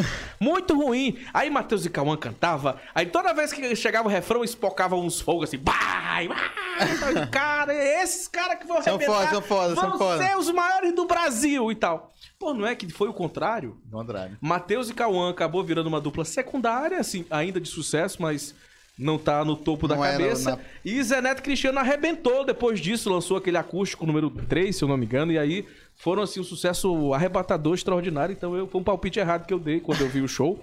Mas hoje eu te digo, é, eu, eu consumo de quase tudo, mas eu acho que a música tá vivendo um período de ressignificação que é comum, que tem muita coisa sendo feita. Só que o que tá chegando no mainstream, na superfície, não é o ideal. A nossa música tá com teor de qualidade baixíssimo, muita coisa ruim, muita coisa repetitiva e passageira. Mas eu não tô dizendo só porque é boa ou ruim, não é porque é descartável. Mas é porque as letras estão se apegando a comportamentos que mudam. Então, uma música que tu ouvia de 2010, um barabaraberê, uma parada, hoje não faz mais sentido. É. Porque o Camaro não tá mais em circulação, ninguém quer mais ter um Camaro. O Camaro não é o carro mais bonito hoje. Sim. Assim como amanhã não vai ser mais o Story, não vai ser mais o Instagram, não vai ser mais a. Entendeu? Então, quando a música se apega a comportamentos que mudam muito rápido, ela também se torna antiga muito rápido e descartável. Sim. Tanto que a música de três meses atrás que tu escuta, tu já, Já acha era, estranha. já tu já acha estranha, tu já acha porra é velha. Não, eu vou ouvir o que tá rolando agora. Aí agora qual é a parada? É. Tô ligando o passinho debochado. Aí É. é. Já era. Amanhã, Já quando era. passar essa parada, tu vai ouvir passinho debochado e vai dizer, não, isso é É. ainda mais agora Pula. que o TikTok, é, o TikTok vai determinando, né? As modinhas. Sim. Hoje é o passinho debochado. Aí depois daqui dois meses já é outra música que tá viralizada e tal. É muito. Muito E isso também tem aquele processo, que é um processo que eu li numa revista de um regente de orquestra, que ele chama de neotribalismo, que você vai buscando as suas referências anteriores. Aí quando passa aquele tempo, por exemplo, aí isso talvez seja minha geração, seja tua, a gente quando ouvia na época, na época de juventude, no auge, quando a gente ouvia Calypso, é, quando a gente ouvia Forró Sacode, quando a gente ouvia Limão com Mel, a gente achava um lixo. Eu achava uma porcaria. É. Mas nós envelhecemos e aquilo gostar. traz uma memória afetiva daquele tempo que você vivia. sim, sim. Aí você ouve, você chora ouvindo Batista Lima. Ah, no meu tempo Mel. era assim, leite, orgulho. quando eu ouvia, eu ouvindo Saga de Vaqueiro, eu fico emocionado. Eu Eu digo, oh, meu Deus, que coisa linda. Mas naquele tempo parecia um lixo pra gente. Então tem também esse lado. Tem alguns tipos de música que no futuro vão trazer uma, uma referência nostálgica e que a gente vai gostar muito. É por isso que o nego dá 300 pau pra ver Sandy Júnior, é por isso que o nego dá 500 pau pra se esfola pra ver um show da, da Xuxa, sei lá, do Diabo, do Satanás. É porque traz nessa memória, né, cara? Muito É, por isso. Então, pode ser que aconteça com esses artistas de hoje. Pode ser. Mas pode não ser também, porque eles podem ser descartados e ser esquecidos completamente. Danilo, tu prefere rádio ou TV? Dinheiro, eu prefiro TV. eu amo rádio. Acho rádio fantástico, maravilhoso. Mas eu preciso sobreviver, comer e pensar no crescimento da minha vida. Então, talvez o rádio não seja este veículo. O rádio é a porta. Sim. O rádio é a porta. O rádio ele é a tua base, é a tua escola. Mas em algum momento tu vai crescer. Você pode crescer no rádio. Mas aí você não vai atingir o público geral. Por quê? Eu tô falando porque eu sou ingrato com rádio? Não. Mas é porque existem poucas emissoras de rádio nacionais. Existem duas só emissoras de rádio nacionais que estão na maioria dos estados. Uma é a Jovem Pan e a outra é a Rádio Massa, que eu tenho o privilégio de trabalhar hoje. Mas e aí? Eu falo pro Maranhão só. É. O cara na TV ele tem mais possibilidades de atingir países, públicos maiores. né? É uma questão de proporção. Não é gostar ou não gostar. Eu, eu provo que eu gosto de rádio porque eu tinha uma rádio no fundo do quintal da minha casa, que eu, que eu vivi isso, que eu comecei com 9 anos, que eu, eu criei, comprei uma briga com o mercado porque eu criei uma rádio dentro de uma emissora de televisão. Então, assim, eu, eu fiz o. Eu, eu provei que eu gostava de rádio, mas sendo bem honesto, a televisão é o que sustenta, o que agrega valor de patrocínio e o que torna a pessoa reconhecida É verdade. de fato. Porque E, Danilo? simplesmente porque mostra a lata, é isso. Eu vou no banheiro rapidão. Deixa o chat abrir, vai rapidinho. É, bariátrica é, é complicado, né? Os caras cortam o estômago, os caras cortam o estômago, perde a vesícula e fica assim, né? Tudo bem, João. Eu não vou fazer ficar falando aqui, que eu não ganho pra isso, né, João? Vou ficar aqui falando, entretendo vocês, não ganhando nada, absolutamente nada, né? Mas e aí, João? Tu, tu quem vai te levar? Tu vai de Uber? Não, eu te levo, não tem problema. Vamos nós lá, pô. Vamos lá. Ah, ele vai te levar? Ih, ele vai te pegar. Ele vai te pegar, João. Ele vai te pegar, João. É porque vocês não estão vendo o João. Olha, não se pode beliscar a produção. Isso é o pior erro que você pode cometer, é você pegar o produtor. É a pior coisa que você vai fazer na vida. Não se faz isso. Olha, relacionamentos e empresas são algo questionável. Mas se você vai pegar o seu produtor, você vai ser refém pra sempre daquela rabança. Ah, eu tô falando porque é conhecimento, experiência de vida. Não faça isso. É a pior coisa que você vai fazer na sua vida. Você perde o respeito. Você perde o respeito e você é capaz ainda de ser flagrado e ser.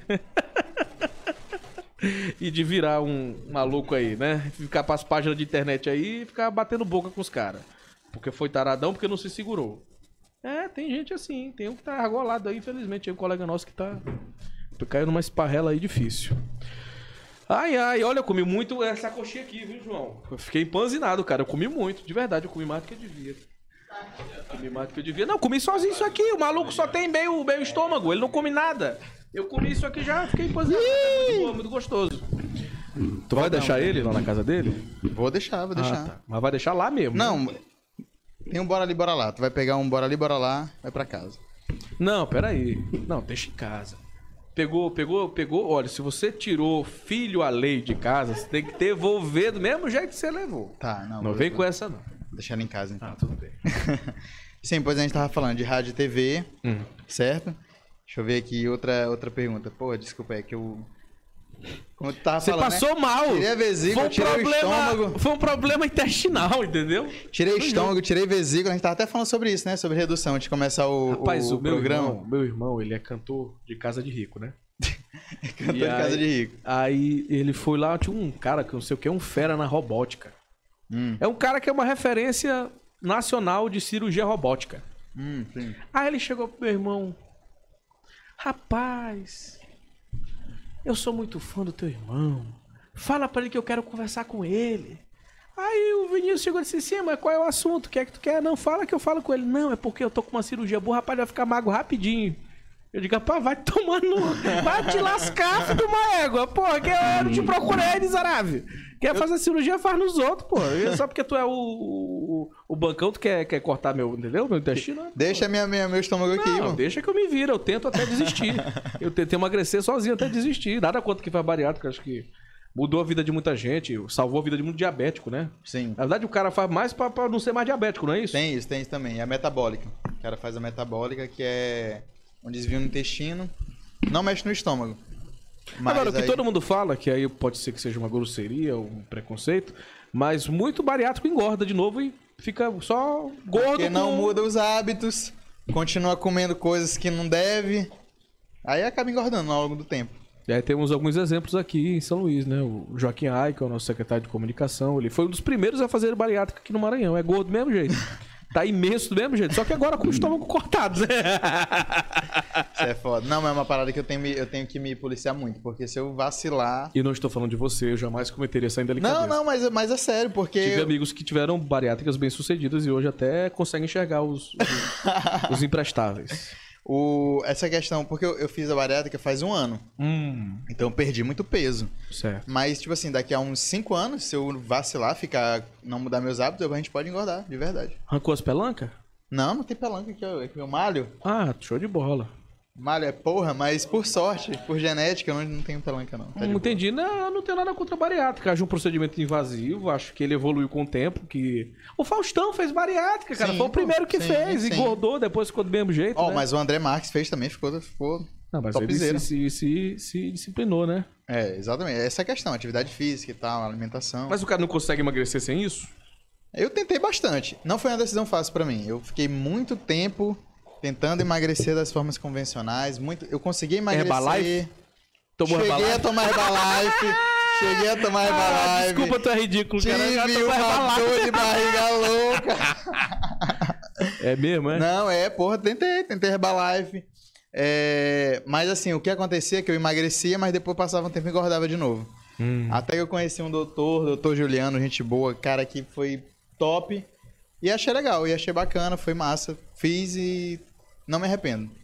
Não, é um procedimento médico interessante. Eu só gostaria de evitar cortar qualquer coisa. Não, é. Se não for pra aumentar, que naquele sertanejo que aumentou o bicho, inchou o bicho, eu não pretendo fazer outra cirurgia, não. Se for de enxerto de aumento, eu posso até ficar. fazer ele não trabalhar um mês. Fica lá cortado, lá sarando, cicatrizando, mas é pra ficar mais bonito, né?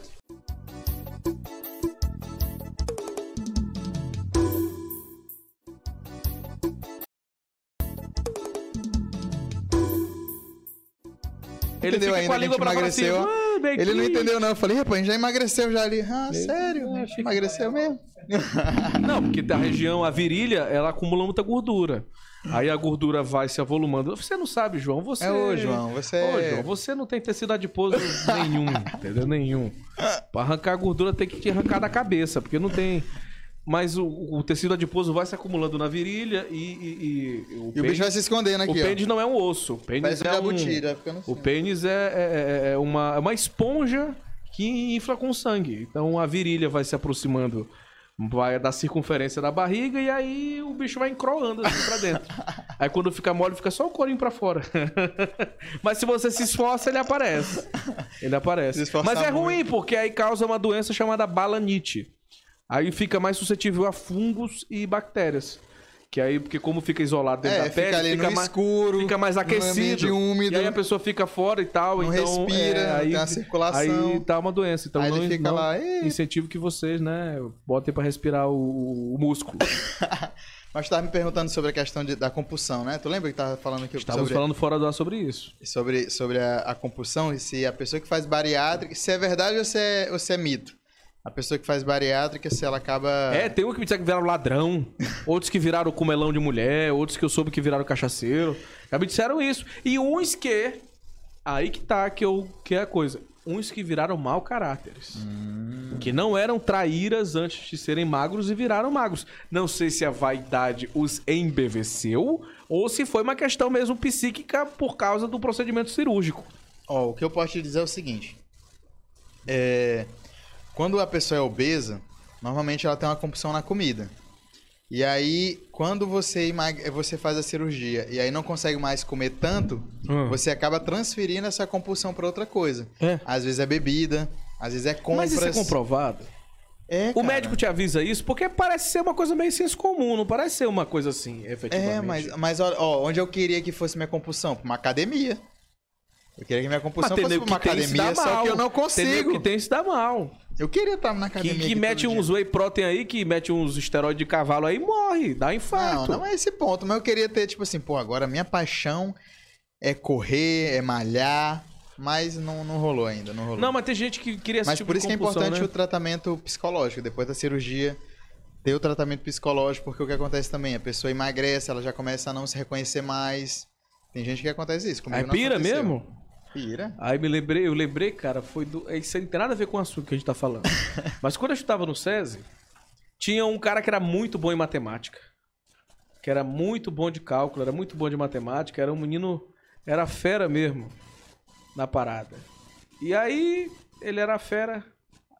Tá no ar aí, que apagou os dois bichos aqui. Vê aí, eu vou. Já, já, já. Tá, o áudio tá no ar?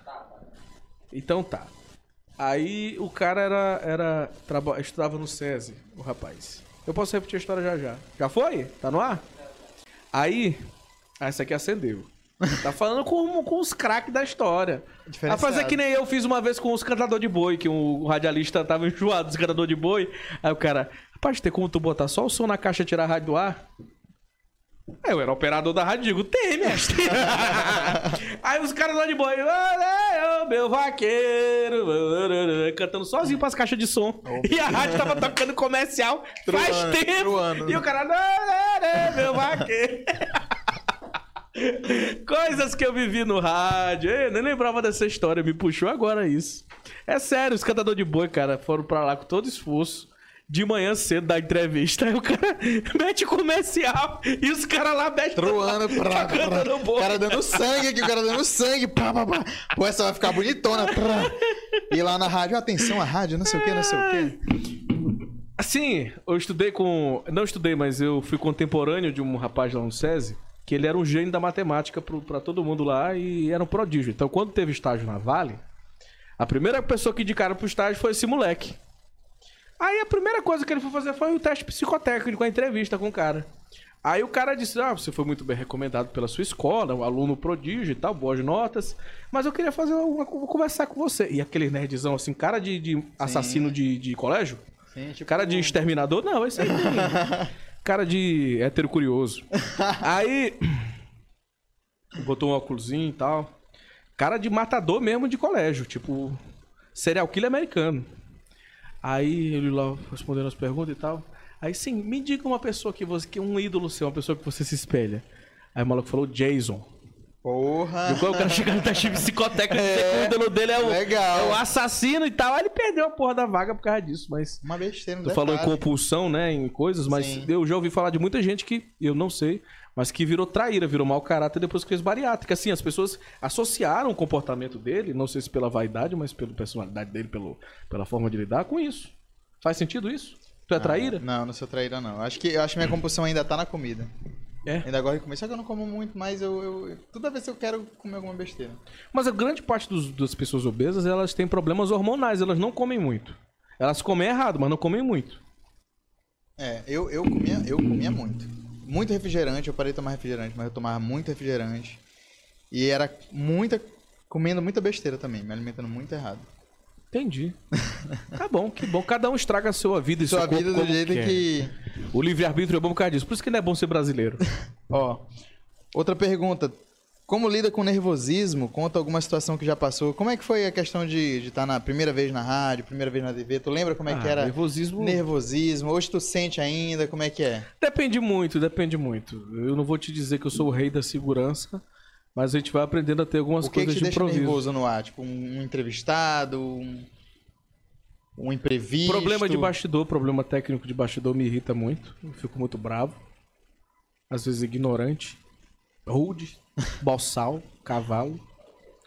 Qual a É. situação? Tu fica uma, Ah, um exemplo. falha de áudio, falha de, de, de vídeo, erro técnico de, de, de, de operacionalização. Às vezes uma forma rude ou mau humor alheio e tal, às vezes atrapalha você ali que tá numa concentração, que tá numa dedicação. Mas é o tipo de coisa normal, é do nosso meio, né? E esse ambiente que a gente construiu, agora que tá diminuindo um pouco, porque quando Hollywood passou a, digamos assim, a desmistificar aquela história do diretor malvadão, pesadão, que esculhambava todo mundo, que era o nojento, tipo o Diabo Veste Prada, né? Acho Sim. que foi ressignificando o comportamento das outras pessoas também. A galera do, da moda, né? Que tinha aquele pessoal que era o, o estilista boçal, que falava mal de todo mundo, que destratava todo mundo. Então, ah, esse pessoal, quando foi saindo de moda, e esse comportamento passou de ser. deixou de ser glamourizado para ser condenado, para virar assédio moral. Quando o charme da arrogância virou um assédio moral, acho que o comportamento das outras pessoas Mudou, acabou, sim. acabou mudando do mundo, né? Mas isso aqui no Maranhão chega mais difícil, chega um pouco mais atrasado. Chega, chega. E aí, pouco a pouco, a gente vai tentando renovar algumas coisas. Caímos em alguns erros de aproximação, né? E também pela precariedade, as coisas ficam mais difíceis de relacionar, mas a gente tenta equilibrar isso. Mas nervosismo. O que me deixa nervoso hoje, em aspecto, talvez seus defeitos, defeitos técnicos, né? Materiais, assim, erro assim, operacional mesmo, estrutural. Acho que é o tipo de coisa que mais me irrita, né? E assim, às vezes você discorda de uma pessoa que tá com um discurso ali, mas você tem que ser educado, tem que ser elegante, tem que ser refinado, tem que dar uma, uma disfarçada. Uma vez eu já briguei com um cara no ar. Que- como é que foi essa história? Era um professor chamado Gutenberg Pacheco, que eu não sei se ele é formado mesmo, mas ele tinha uma teoria. ele tinha uma teoria que ele dizia que a microcefalia existe por causa do sexo anal, que o sêmen se misturava com as fezes e os bebês nasciam com microcefalia. Deve ter gravado isso. É o professor Gutenberg Pacheco. Tem no YouTube material desse cara. Eu entrevistei esse cara. Primeiro, bizarrice. Aí depois ele começou. Não, mas eu sou um estudioso sério, você está me tratando mal. Eu digo, ah, tô, cara, tu tá falando loucura pra começar a se esculhambar, a começou a brigar. E aí voltou do comercial e a gente continuou brigando. Blá, blá, blá, se esculhambando. Blá, blá, blá. Ele esculhambando do lado, eu esculhambando do outro, eu virando a cara, ele virando a cara. Tem isso guardado em algum lugar. Talvez o YouTube já tirou, mas eu tenho guardado isso em algum lugar. Professor Gutenberg Pacheco. Caralho, que loucura. Eu só sei velho. que eu briguei, eu saí esculhambando ele, fui embora, xinguei ele, saí do estúdio. Pô, não é que o desgraçado não ficou me esperando, ainda dei carona pra ele pra ele voltar pro hotel?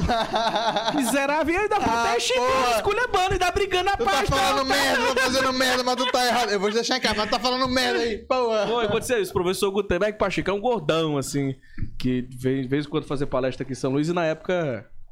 Na época eu fiz essa entrevista com ele, que ele tinha essa teoria aí maluca. Ele, ele escreveu um livro sobre isso. Sobre sodomia. Ele dizia que sodomia era o grande problema da humanidade. E aí eu me arrependo de ter dado espaço pra ele, mas na época eu tava com aquele afã de fazer coisas diferentes, exóticas, bizarras.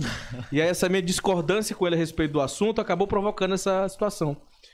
Né? Aconteceu isso. Tem alguém assim hoje que tu queira muito entrevistar e nunca conseguiu? Ah, sempre... Tem um sonho assim, tipo, meu Deus, eu quero entrevistar essa pessoa. Cara, ah, como é que eu posso dizer? Porque a nossa realidade local, ela é muito assim, muito, ela aproxima muito algumas pessoas, né? Eu não sei te dizer se, se oh, e tal. É, local, eu teria o desejo de entrevistar o Sarney. Né? Apesar de eu tá já ter trabalhado na Mirante, né, e ter visto ele de longe algumas vezes, e dele ter dado várias entrevistas para a TV Guará, a única emissora que o, o, Sarney foi além da Mirante, porque nem na Mirante ele vai para dar entrevista, porque é sim, dele, ele sim. que tá cagando pra Mirante. Mas o Sarney já foi na Guará duas vezes dar entrevista. Foi nos estúdios da TV Guará para dar uma entrevista. Legal, então ele né? foi lá várias vezes. Eu ainda não estava lá. Já tinha sido. No... É, quando eu estava chegando lá, foi que ele deu essa entrevista. Então, Sarney antes que morra, eu gostaria muito de entrevistar. Não que eu deseje isso, mas é porque, Sarney, 90 anos, 90, né? 90, 90 mais 90 não dá. tu tá mais perto do que, né? Eu é. posso ir antes. Mas eu sempre tive o desejo de entrevistar o Sarney, apesar de ter, assim, uma... Não, não, não, é, não é questão de admiração política. É a figura histórica. Sim. Né? Representa que é muito. trocar ideia com um velho daquele deve ser uma coisa assim, um ensinamento de vida muito grande. Você conversar com uma pessoa que é maranhense como você, que já foi presidente da República, que a mandou num país, é uma experiência interessante. Não tem nada a ver com vínculo político, não, porque a última coisa que eu entrevistaria ele seria relacionada à política. O Flávio Dino, como político, que é uma figura que eu admiro bastante, uma pessoa que, pessoalmente, eu tive uma boa convivência, tanto como jornalista quanto como profissional de imprensa, eu teria, eu gostaria de entrevistar o Flávio Dino. Já tive, já entrevistei o Flávio inúmeras vezes como repórter, como jornalista, como uma pessoa que estava ali direcionada para fazer uma matéria séria. Sim. Mas eu teria vontade de entrevistar o Flávio, assim, tete a tete, conversando sobre coisas aleatórias, sobre vida vida pessoal, sobre essas coisas assim. Eu acho que é um, é um tipo de, de, de, de, material que nunca existiu. Sim. Nunca ninguém sentou com o Flávio para trocar ideia com ele sobre o que ele pensa da vida, sobre as coisas assim que envolvem a vida pessoal. Não curiosidades inúteis, mas visão de mundo, questões mesmo de, pensamentos, histórias de infância, as coisas. Não, não existe. Existe uma pouca história do Flávio Dino com relação a isso. Talvez seja, seria uma entrevista interessante. Eu acho que do Maranhão é esses. Né? O resto, graças a Deus, eu tive a oportunidade de entrevistar, de ter registros. Muitos que já morreram, muitos que é, estavam no início das suas carreiras e hoje já estão em posições melhores. E é isso. E aí, nacionalmente, talvez essa galera. Silvio não vai ser nunca, porque nem, nem pra galera dele dar, vai morrer logo, logo, então também acabou. Esses caras, talvez, da comunicação, muitos que também já morreram, que, pô, seria legal trocar uma ideia. Mas tem isso, tem isso. Né? Acho que hoje, hoje em dia o mundo tá muito também. Isso perdeu um pouco o sentido, porque hoje você consegue ser notado com mais facilidade por essas celebridades Sim. e por essas figuras públicas, né? Você. Hoje, um hater tem tanto acesso à pessoa quanto o familiar dela. Sim. Às vezes tem mais acesso até do que o familiar da pessoa. Se o hater xinga, esculhamba e tal, você tem, de certa forma, você atinge. Atenção, você atinge alguém é. de alguma forma, né? Então hoje com rede social você perdeu um pouco desse encanto da proximidade. Mas ele ainda existe com algumas figuras. Tem alguma pessoa que tu entrevistou que tu falou, meu Deus do céu, não, nunca imaginei que essa pessoa estaria aqui. Já aconteceu alguma coisa? Ah, tem algumas. Mas assim, assim essas pessoas têm valor pessoal para mim, Sim, mas ti. talvez não tenham valor para a sociedade. Sim, mas talvez, pra ti, assim, uma Por exemplo, eu entrevistei muita gente já assim que eu caguei e andei, que eu entrevistei como entrevisto qualquer um. Né? Mas tem pessoas também que têm um valor pessoal para mim, que aí é, me dão uma satisfação muito grande. E aqui eu digo Agnaldo Timóteo. Caramba, que, que eu entrevistei o Agnaldo Timóteo pessoalmente uma vez, mas às vezes ele ligava enganado. Alô, menino! É, eu liguei errado, menino, é do Maranhão. Não Ouvia meus programas de rádio de sábado. Assim, a gente ligava para ele em qualquer circunstância. Eu cansei de ligar dezenas de vezes, assim, aleatoriamente pro Agnaldo. O Agnaldo atendia. Era muito educado, assim, falava umas loucuras. Ele deu uma última entrevista para mim, que ele fala sobre racismo, ele fala cada barbaridade, assim, cada loucura. Que assim, eu digo, égua, que loucura. E foi. E ele deu. Ele morreu em março Esse ano. desse ano. E ele me deu uma entrevista em dezembro, no Natal, falando que 2021 ia ser um ano legal, que ia ser um ano bacana, que ia ser bom pra todo mundo, papapá, papapá. Ele deu pra mim, pra mim e pro Andrinho. A gente entrevistou o Agnaldo Timóteo por telefone. E ele atendeu numa boa, falou um monte de loucura, um monte de doideira, falou de futebol, de não sei o que, de racismo e tal. E aí também falou sobre isso. Foi um momento interessante, um momento assim de uma figura assim, porra, da, Forte, da né? infância, das músicas velhas que eu gosto, que eu tive ali lado a lado com ele. Né? É, teve uma vez também que eu não entrevistei, mas eu estive acompanhando o programa foi com o Emílio Surita. Caramba, né? O. Emílio, o Emílio, eu tenho contato com ele distante. Muita gente hoje fala mal do Emílio, mas justiça seja feita, é um maior radialista do Rádio FM Sim. do Brasil, o cara vivo, o maior, rádio, o maior radialista do FM, e o cara que acompanhou. Ele conseguiu ser um grande apresentador sem ser o protagonista. Sim. Então, porque o programa dele tinha as estrelas, os caras que bombavam, os comediantes que brilhavam, que eram o conteúdo do programa, e ao mesmo tempo ele era o dono da máquina É. e o comandante da situação. Ele não era o principal, mas era a figura Cabeça, que estava por É, tava ali, né, exatamente, exatamente. coordenando, Não era o né? principal, mas era o, o fundamental. E aí eu não, não o entrevistei, mas desde de um comecinho da minha carreira, a gente troca e-mails, conversa por e-mail. Ele também é muito é, excêntrico, né? Muito estranho, ele é muito esquisito. Ele não é uma pessoa normal, fácil. Ele tem suas manias, suas e um complexo de timidez muito grande e um mau humor crônico. Mas é uma figura dócil, amável e profissional ao extremo. Ele é, é mui- extremamente profissional. Eu tive a oportunidade de conhecê-lo pessoalmente e assim observar ele como ser humano assim falando, gesticulando e vendo como é que ele funcionava ali. né? Não foi uma entrevista, mas foi uma convivência. E outros que eu, ao longo do tempo, né? Atores, atrizes, apresentadores, pessoas que estiveram, figuras que estiveram aqui em São Luís que eu, que eu conversei. Uma vez eu levei uma patada de Fagner. Como é que Também. essa batada? Ah, o velho? Fagner, eu mandei umas três perguntas pro Fagner. Ele disse, é, tu pergunta demais, é repórter novo. Aí mandou Credo. embora. Foi assim. Eu entrevistei Fagner, blá, Fagner, blá, Fagner, blá, na quarta ele, ah, é menino novo. Fala demais, pergunta muito e tal. O Marcelo D2 mandou eu tomar no cu.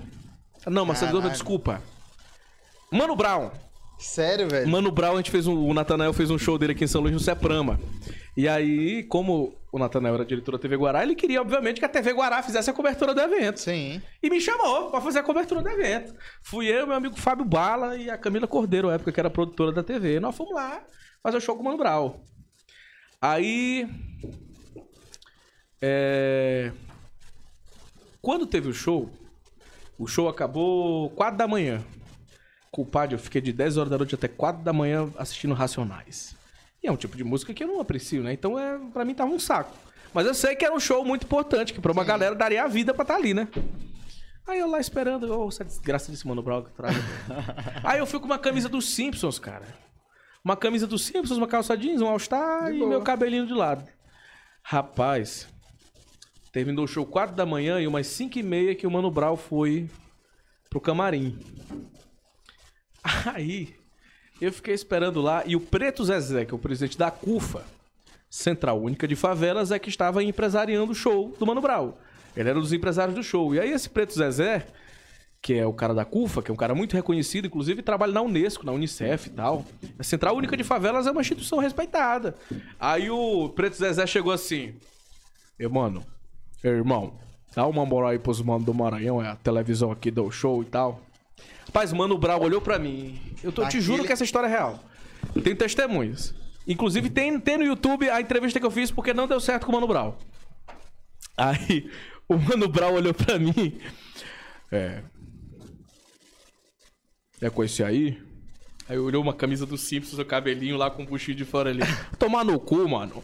Aí ele foi embora do Seprama, ele foi pra Madre Deus, ele deixou a banda lá, deixou a galera da produção dele lá, ele foi a pé, sozinho na Madre Deus, quatro da manhã, pegou um táxi e foi não sei pra onde.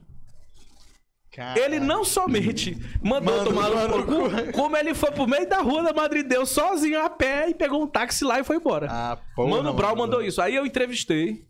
Nem sabia quem era, mas depois descobri a importância. Que eu entrevistei o Ed Rock e o KLJ. Que também são pessoas respeitadíssimas no mundo do rap, na América Latina inteira, e que me deram uma entrevista super de boa, que tá aí no YouTube aí. Tem essa E entrevista tava aí com os do Racionais. Simpsons e Tava, tal? tem, existe essa entrevista com os Racionais, o KLJ e o Ed Rock. E, Mano Brown e o Mano Brown mandou rolou. tomar no cu. Também outro que foi muito ignorante, muito grosseiro comigo foi o João Gordo. Que foi outro show que o Nathaniel trouxe. Ô, porra. Aí ele disse: Não, faz a cobertura lá, eu vou lá, eu Quem vou vai? lá. Danilo, manda Danilo. Ah, Bicho, como o show era organizado pela TV Guará, eu pensei, vamos fazer um. Morreu um sonho, João Gordo. Não como cantor, que eu acho um lixo, mas como apresentador da MTV, porra, eu vi É programas ícone, né? maravilhosos É, é, sim. assim e tal. Pô, fiquei feliz da vida. Ia realizar um sonho assim de moleque. Bicho, a primeira coisa que o, o João Gordo fez quando chegou no camarim, porque a gente queria filmar a chegada dele, ele chegando pro camarim. O João Gordo se incomodou com a luz da câmera. Porra, o maluco como Gordo devia ser acostumado com câmera de TV. Ele sabe que não se filma de noite com a luz apagada. Mas a gente o meu câmera, o Fábio Bala, ele é tipo assim, corajoso. Aí ele pegou o João Gordo, entrou ali na, na beira-mar, ele já meteu a câmera na cara do João Gordo, pá, com a luz. Sem molecagem, o João Gordo deu uma porrada na câmera. Puta que pariu. Pau! Aí o, o câmera já foi embora e tal, a produção já entrou. Eu digo, rapaz, não, ele vai dar entrevista depois do show. Eu já fiquei. Lá vai, Puta, né? lá vai Mano Brown de novo. Mano Brown parte 2. Ele não quis dar entrevista. A gente ficou até 5 horas da manhã e ele não quis dar entrevista pra gente. Não quis. Foi muito arrogante, foi um idiota, foi um quadrúpede de João Gordo. Quando você quase embarca, eu falei, é miserável. E não me deu essa entrevista, né? E ele foi muito ignorante, foi muito rude, foi muito insensível, foi um cara deselegante. Até porque eu não tava ali como um fã, não tava ali, eu tava como um Tava profissional, trabalhando, pô, é. profissional de imprensa, e o show eh, foi organizado pela emissora que eu trabalho, então o mínimo que esse filho da puta podia fazer era dar um tchauzinho. É. Podia não dar entrevista do dia eu falar, mas. Deu logo um tapão Deu uma porrada na câmera, que esse é roqueiro doidão, né? Malucão, tá certo, João Gordo. Valeu. Deixa aí, tá de boa. Ah, porra. Fica essa aí. Danilo, eu queria que você falasse aqui uma dica pra quem tá começando. Vixe, começando a quê? Começando, a, por exemplo, uma, uma dica pra quem quer, pô, eu quero ser um apresentador de TV, Vi. quero, quero começar na rádio, quero tomar o lugar do Danilo Quixá, brincadeira. Ah, isso é fácil. Só tem um pouco mais de paciência que eu, você já tá com lugar. Uma dica pra quem tá começando a comunicação e onde a gente te encontra aí. Tá aí, eu lembrei TV, agora de uma coisa de rádio. Emílio. Eu lembrei uma coisa de Emílio. Numa dessas conversas que eu tive com o Emílio, o Emílio falou por telefone. Trabalhe, trabalhe bastante, que um dia você chega lá. E o Emílio geralmente é muito ignorante quando as pessoas falam assim: ah, eu quero ser locutor, eu quero ser radialista. Eu não sei o que foi que ele ouviu de mim, que ele falou: trabalhe, trabalhe bastante, que um dia você chega lá. Eu não vou parafrasear o Emílio, mas eu vou dizer pra você que quer fazer qualquer coisa na sua vida. O que vai tornar aquilo com sentido pra você é a forma com a qual você se dedica e os resultados que chegarão. Mas isso só vai acontecer se você tiver a sensibilidade, o equilíbrio, se aquilo está tendo o rumo certo e se você vai ter o retorno desejado. Não vou aqui dizer pra você, ah, faça o que você gosta, que a vida vai. Não, você tem que ter o equilíbrio proporcional. Se aquilo vai dar o, o conforto que você merece, se aquilo vai ser suficiente para sua existência e se de alguma forma você vai estar colaborando com a sociedade. Esse é o terceiro, o que menos importa. Mas se você quer equilibrar e fazer um bom trabalho, você tem que fazer isso. Na minha profissão, que é apresentador, comunicador, radialista, jornalista, você tem que ter a sede pelo conhecimento, ter uma, uma, uma, uma atenção pelo ser humano, pelo seu próximo e entender que o processo de comunicação ele funciona para o público e não para você mesmo. Então você tem que ser um operário da criação do conteúdo, do primor pela qualidade, acima de tudo pela sensibilidade do ambiente que você vive e da- do sentido que você quer dar ao seu trabalho. Você não vai começar fazendo as coisas que você quer, mas você tem que fazer de uma forma com a qual você se destaque e possa desenvolver sim um belo trabalho e virar uma referência ou então conseguir sobreviver bem com aquilo que você faz. Então, para apresentadores, jornalistas, radialistas, escutem muito, assistam muito para que vocês criem segurança e possam falar com firmeza, com segurança e possam transmitir comunicação para alguém, porque não existe comunicação, apresentação só sendo empolgado Sim. só querendo aparecer, só achando que dá vantagem, que é legal receber, comer de graça, vestir de graça. Não é só isso, não. É um trabalho muito árduo. Você é, é, abre mão de muita coisa da sua vida, então você tem que saber muito o que você quer fazer e utilizar da maneira correta para que isso não seja possivelmente depois um, um desengano. E onde é que a gente encontra? Redes sociais, os programas, tudo, tudo, tudo. Eu estourei o tempo, não estourou? Foi mais do que era. não tem nada de tempo Vai pagar não. mais aluguel Aqui aqui, ó. tempo, vai aqui pagar mais aluguel, Aqui- aqui é vai. infinito. Vai pagar mais diária. Aqui é infinito. Quiser falar mais. Não, vai pagar mais 10 horas a diária, vai pagar mais diária. É, bem, o meu, meu Instagram é Danilo Quixaba, que é o XABA no Instagram. É, eu apresento um programa novo chamado O de Casa. Ele Que eu mudou- já fui, inclusive, eu já fui no programa. É novo e eu já fui. Ah, bacana. A gente fez um programa novo, a produção da TV Guará criou algo novo e a gente está apresentando lá o programa de casa da TV Guará, TV Cultura, de segunda a sexta, de 12h45 a 1h45. Atualmente eu tô também na Rádio Massa FM, de 2 da tarde às 6 da tarde, todos os dias em 98.5 FM em São Luís do Maranhão. E lá tem o aplicativo da Rádio Massa, você pode acessar e ouvir a emissora de São Luís, um aplicativo que funciona para a emissora toda, para a rede inteira. E também tô dia de sábado fazendo um programa meu de música velha, de 6 às 9 da manhã. É transmitido na TV de 6 e meia até 8 e meia, na Rádio Universidade 106,9 ele é transmitido de 6 às 8 e na Rádio Guará, só pra internet, ele fica no ar de 6 às 9. Então, esses são os, esses são os trabalhos que estou desenvolvendo. Em breve vem algumas campanhas publicitárias, né? De alguns, algumas campanhas que eu estou aí em frente, que eu estou trabalhando, né? E vocês vão ver aí esses trabalhos esporádicos aí emissoras aleatoriamente. Danilo, muito obrigado pela entrevista. Ah, obrigado. Foi maravilhosa. Muito obrigado de verdade. Pessoal, Vai dar um tera aí de arquivo essa porra. Siga o Danilo Quixaba, siga eu, João Cordeiro, segue o Caçando Conversa Podcast, se inscreve no canal, bota o like, ativa as notificações, siga o Brasil Esportes, bora ali, bora lá. É muito patrocínio, né não, Danilo? ah, tá, tá. Advice Produções, muito É, obrigado. essa é forte, essa é forte. Essa é pesada. Segue aí a Advice Produções e, pessoal, muito obrigado. Segue Aranha Studios, que é onde a gente tá fazendo esse trabalho lindo. Aranha eu gosto. Aranha é top. Ah, Aranha peluda. é top. Tem que estar peluda. Raspada não tem graça. Ser aranha, tem que Aranha ser... Studios. É, eu gosto é da barbuda.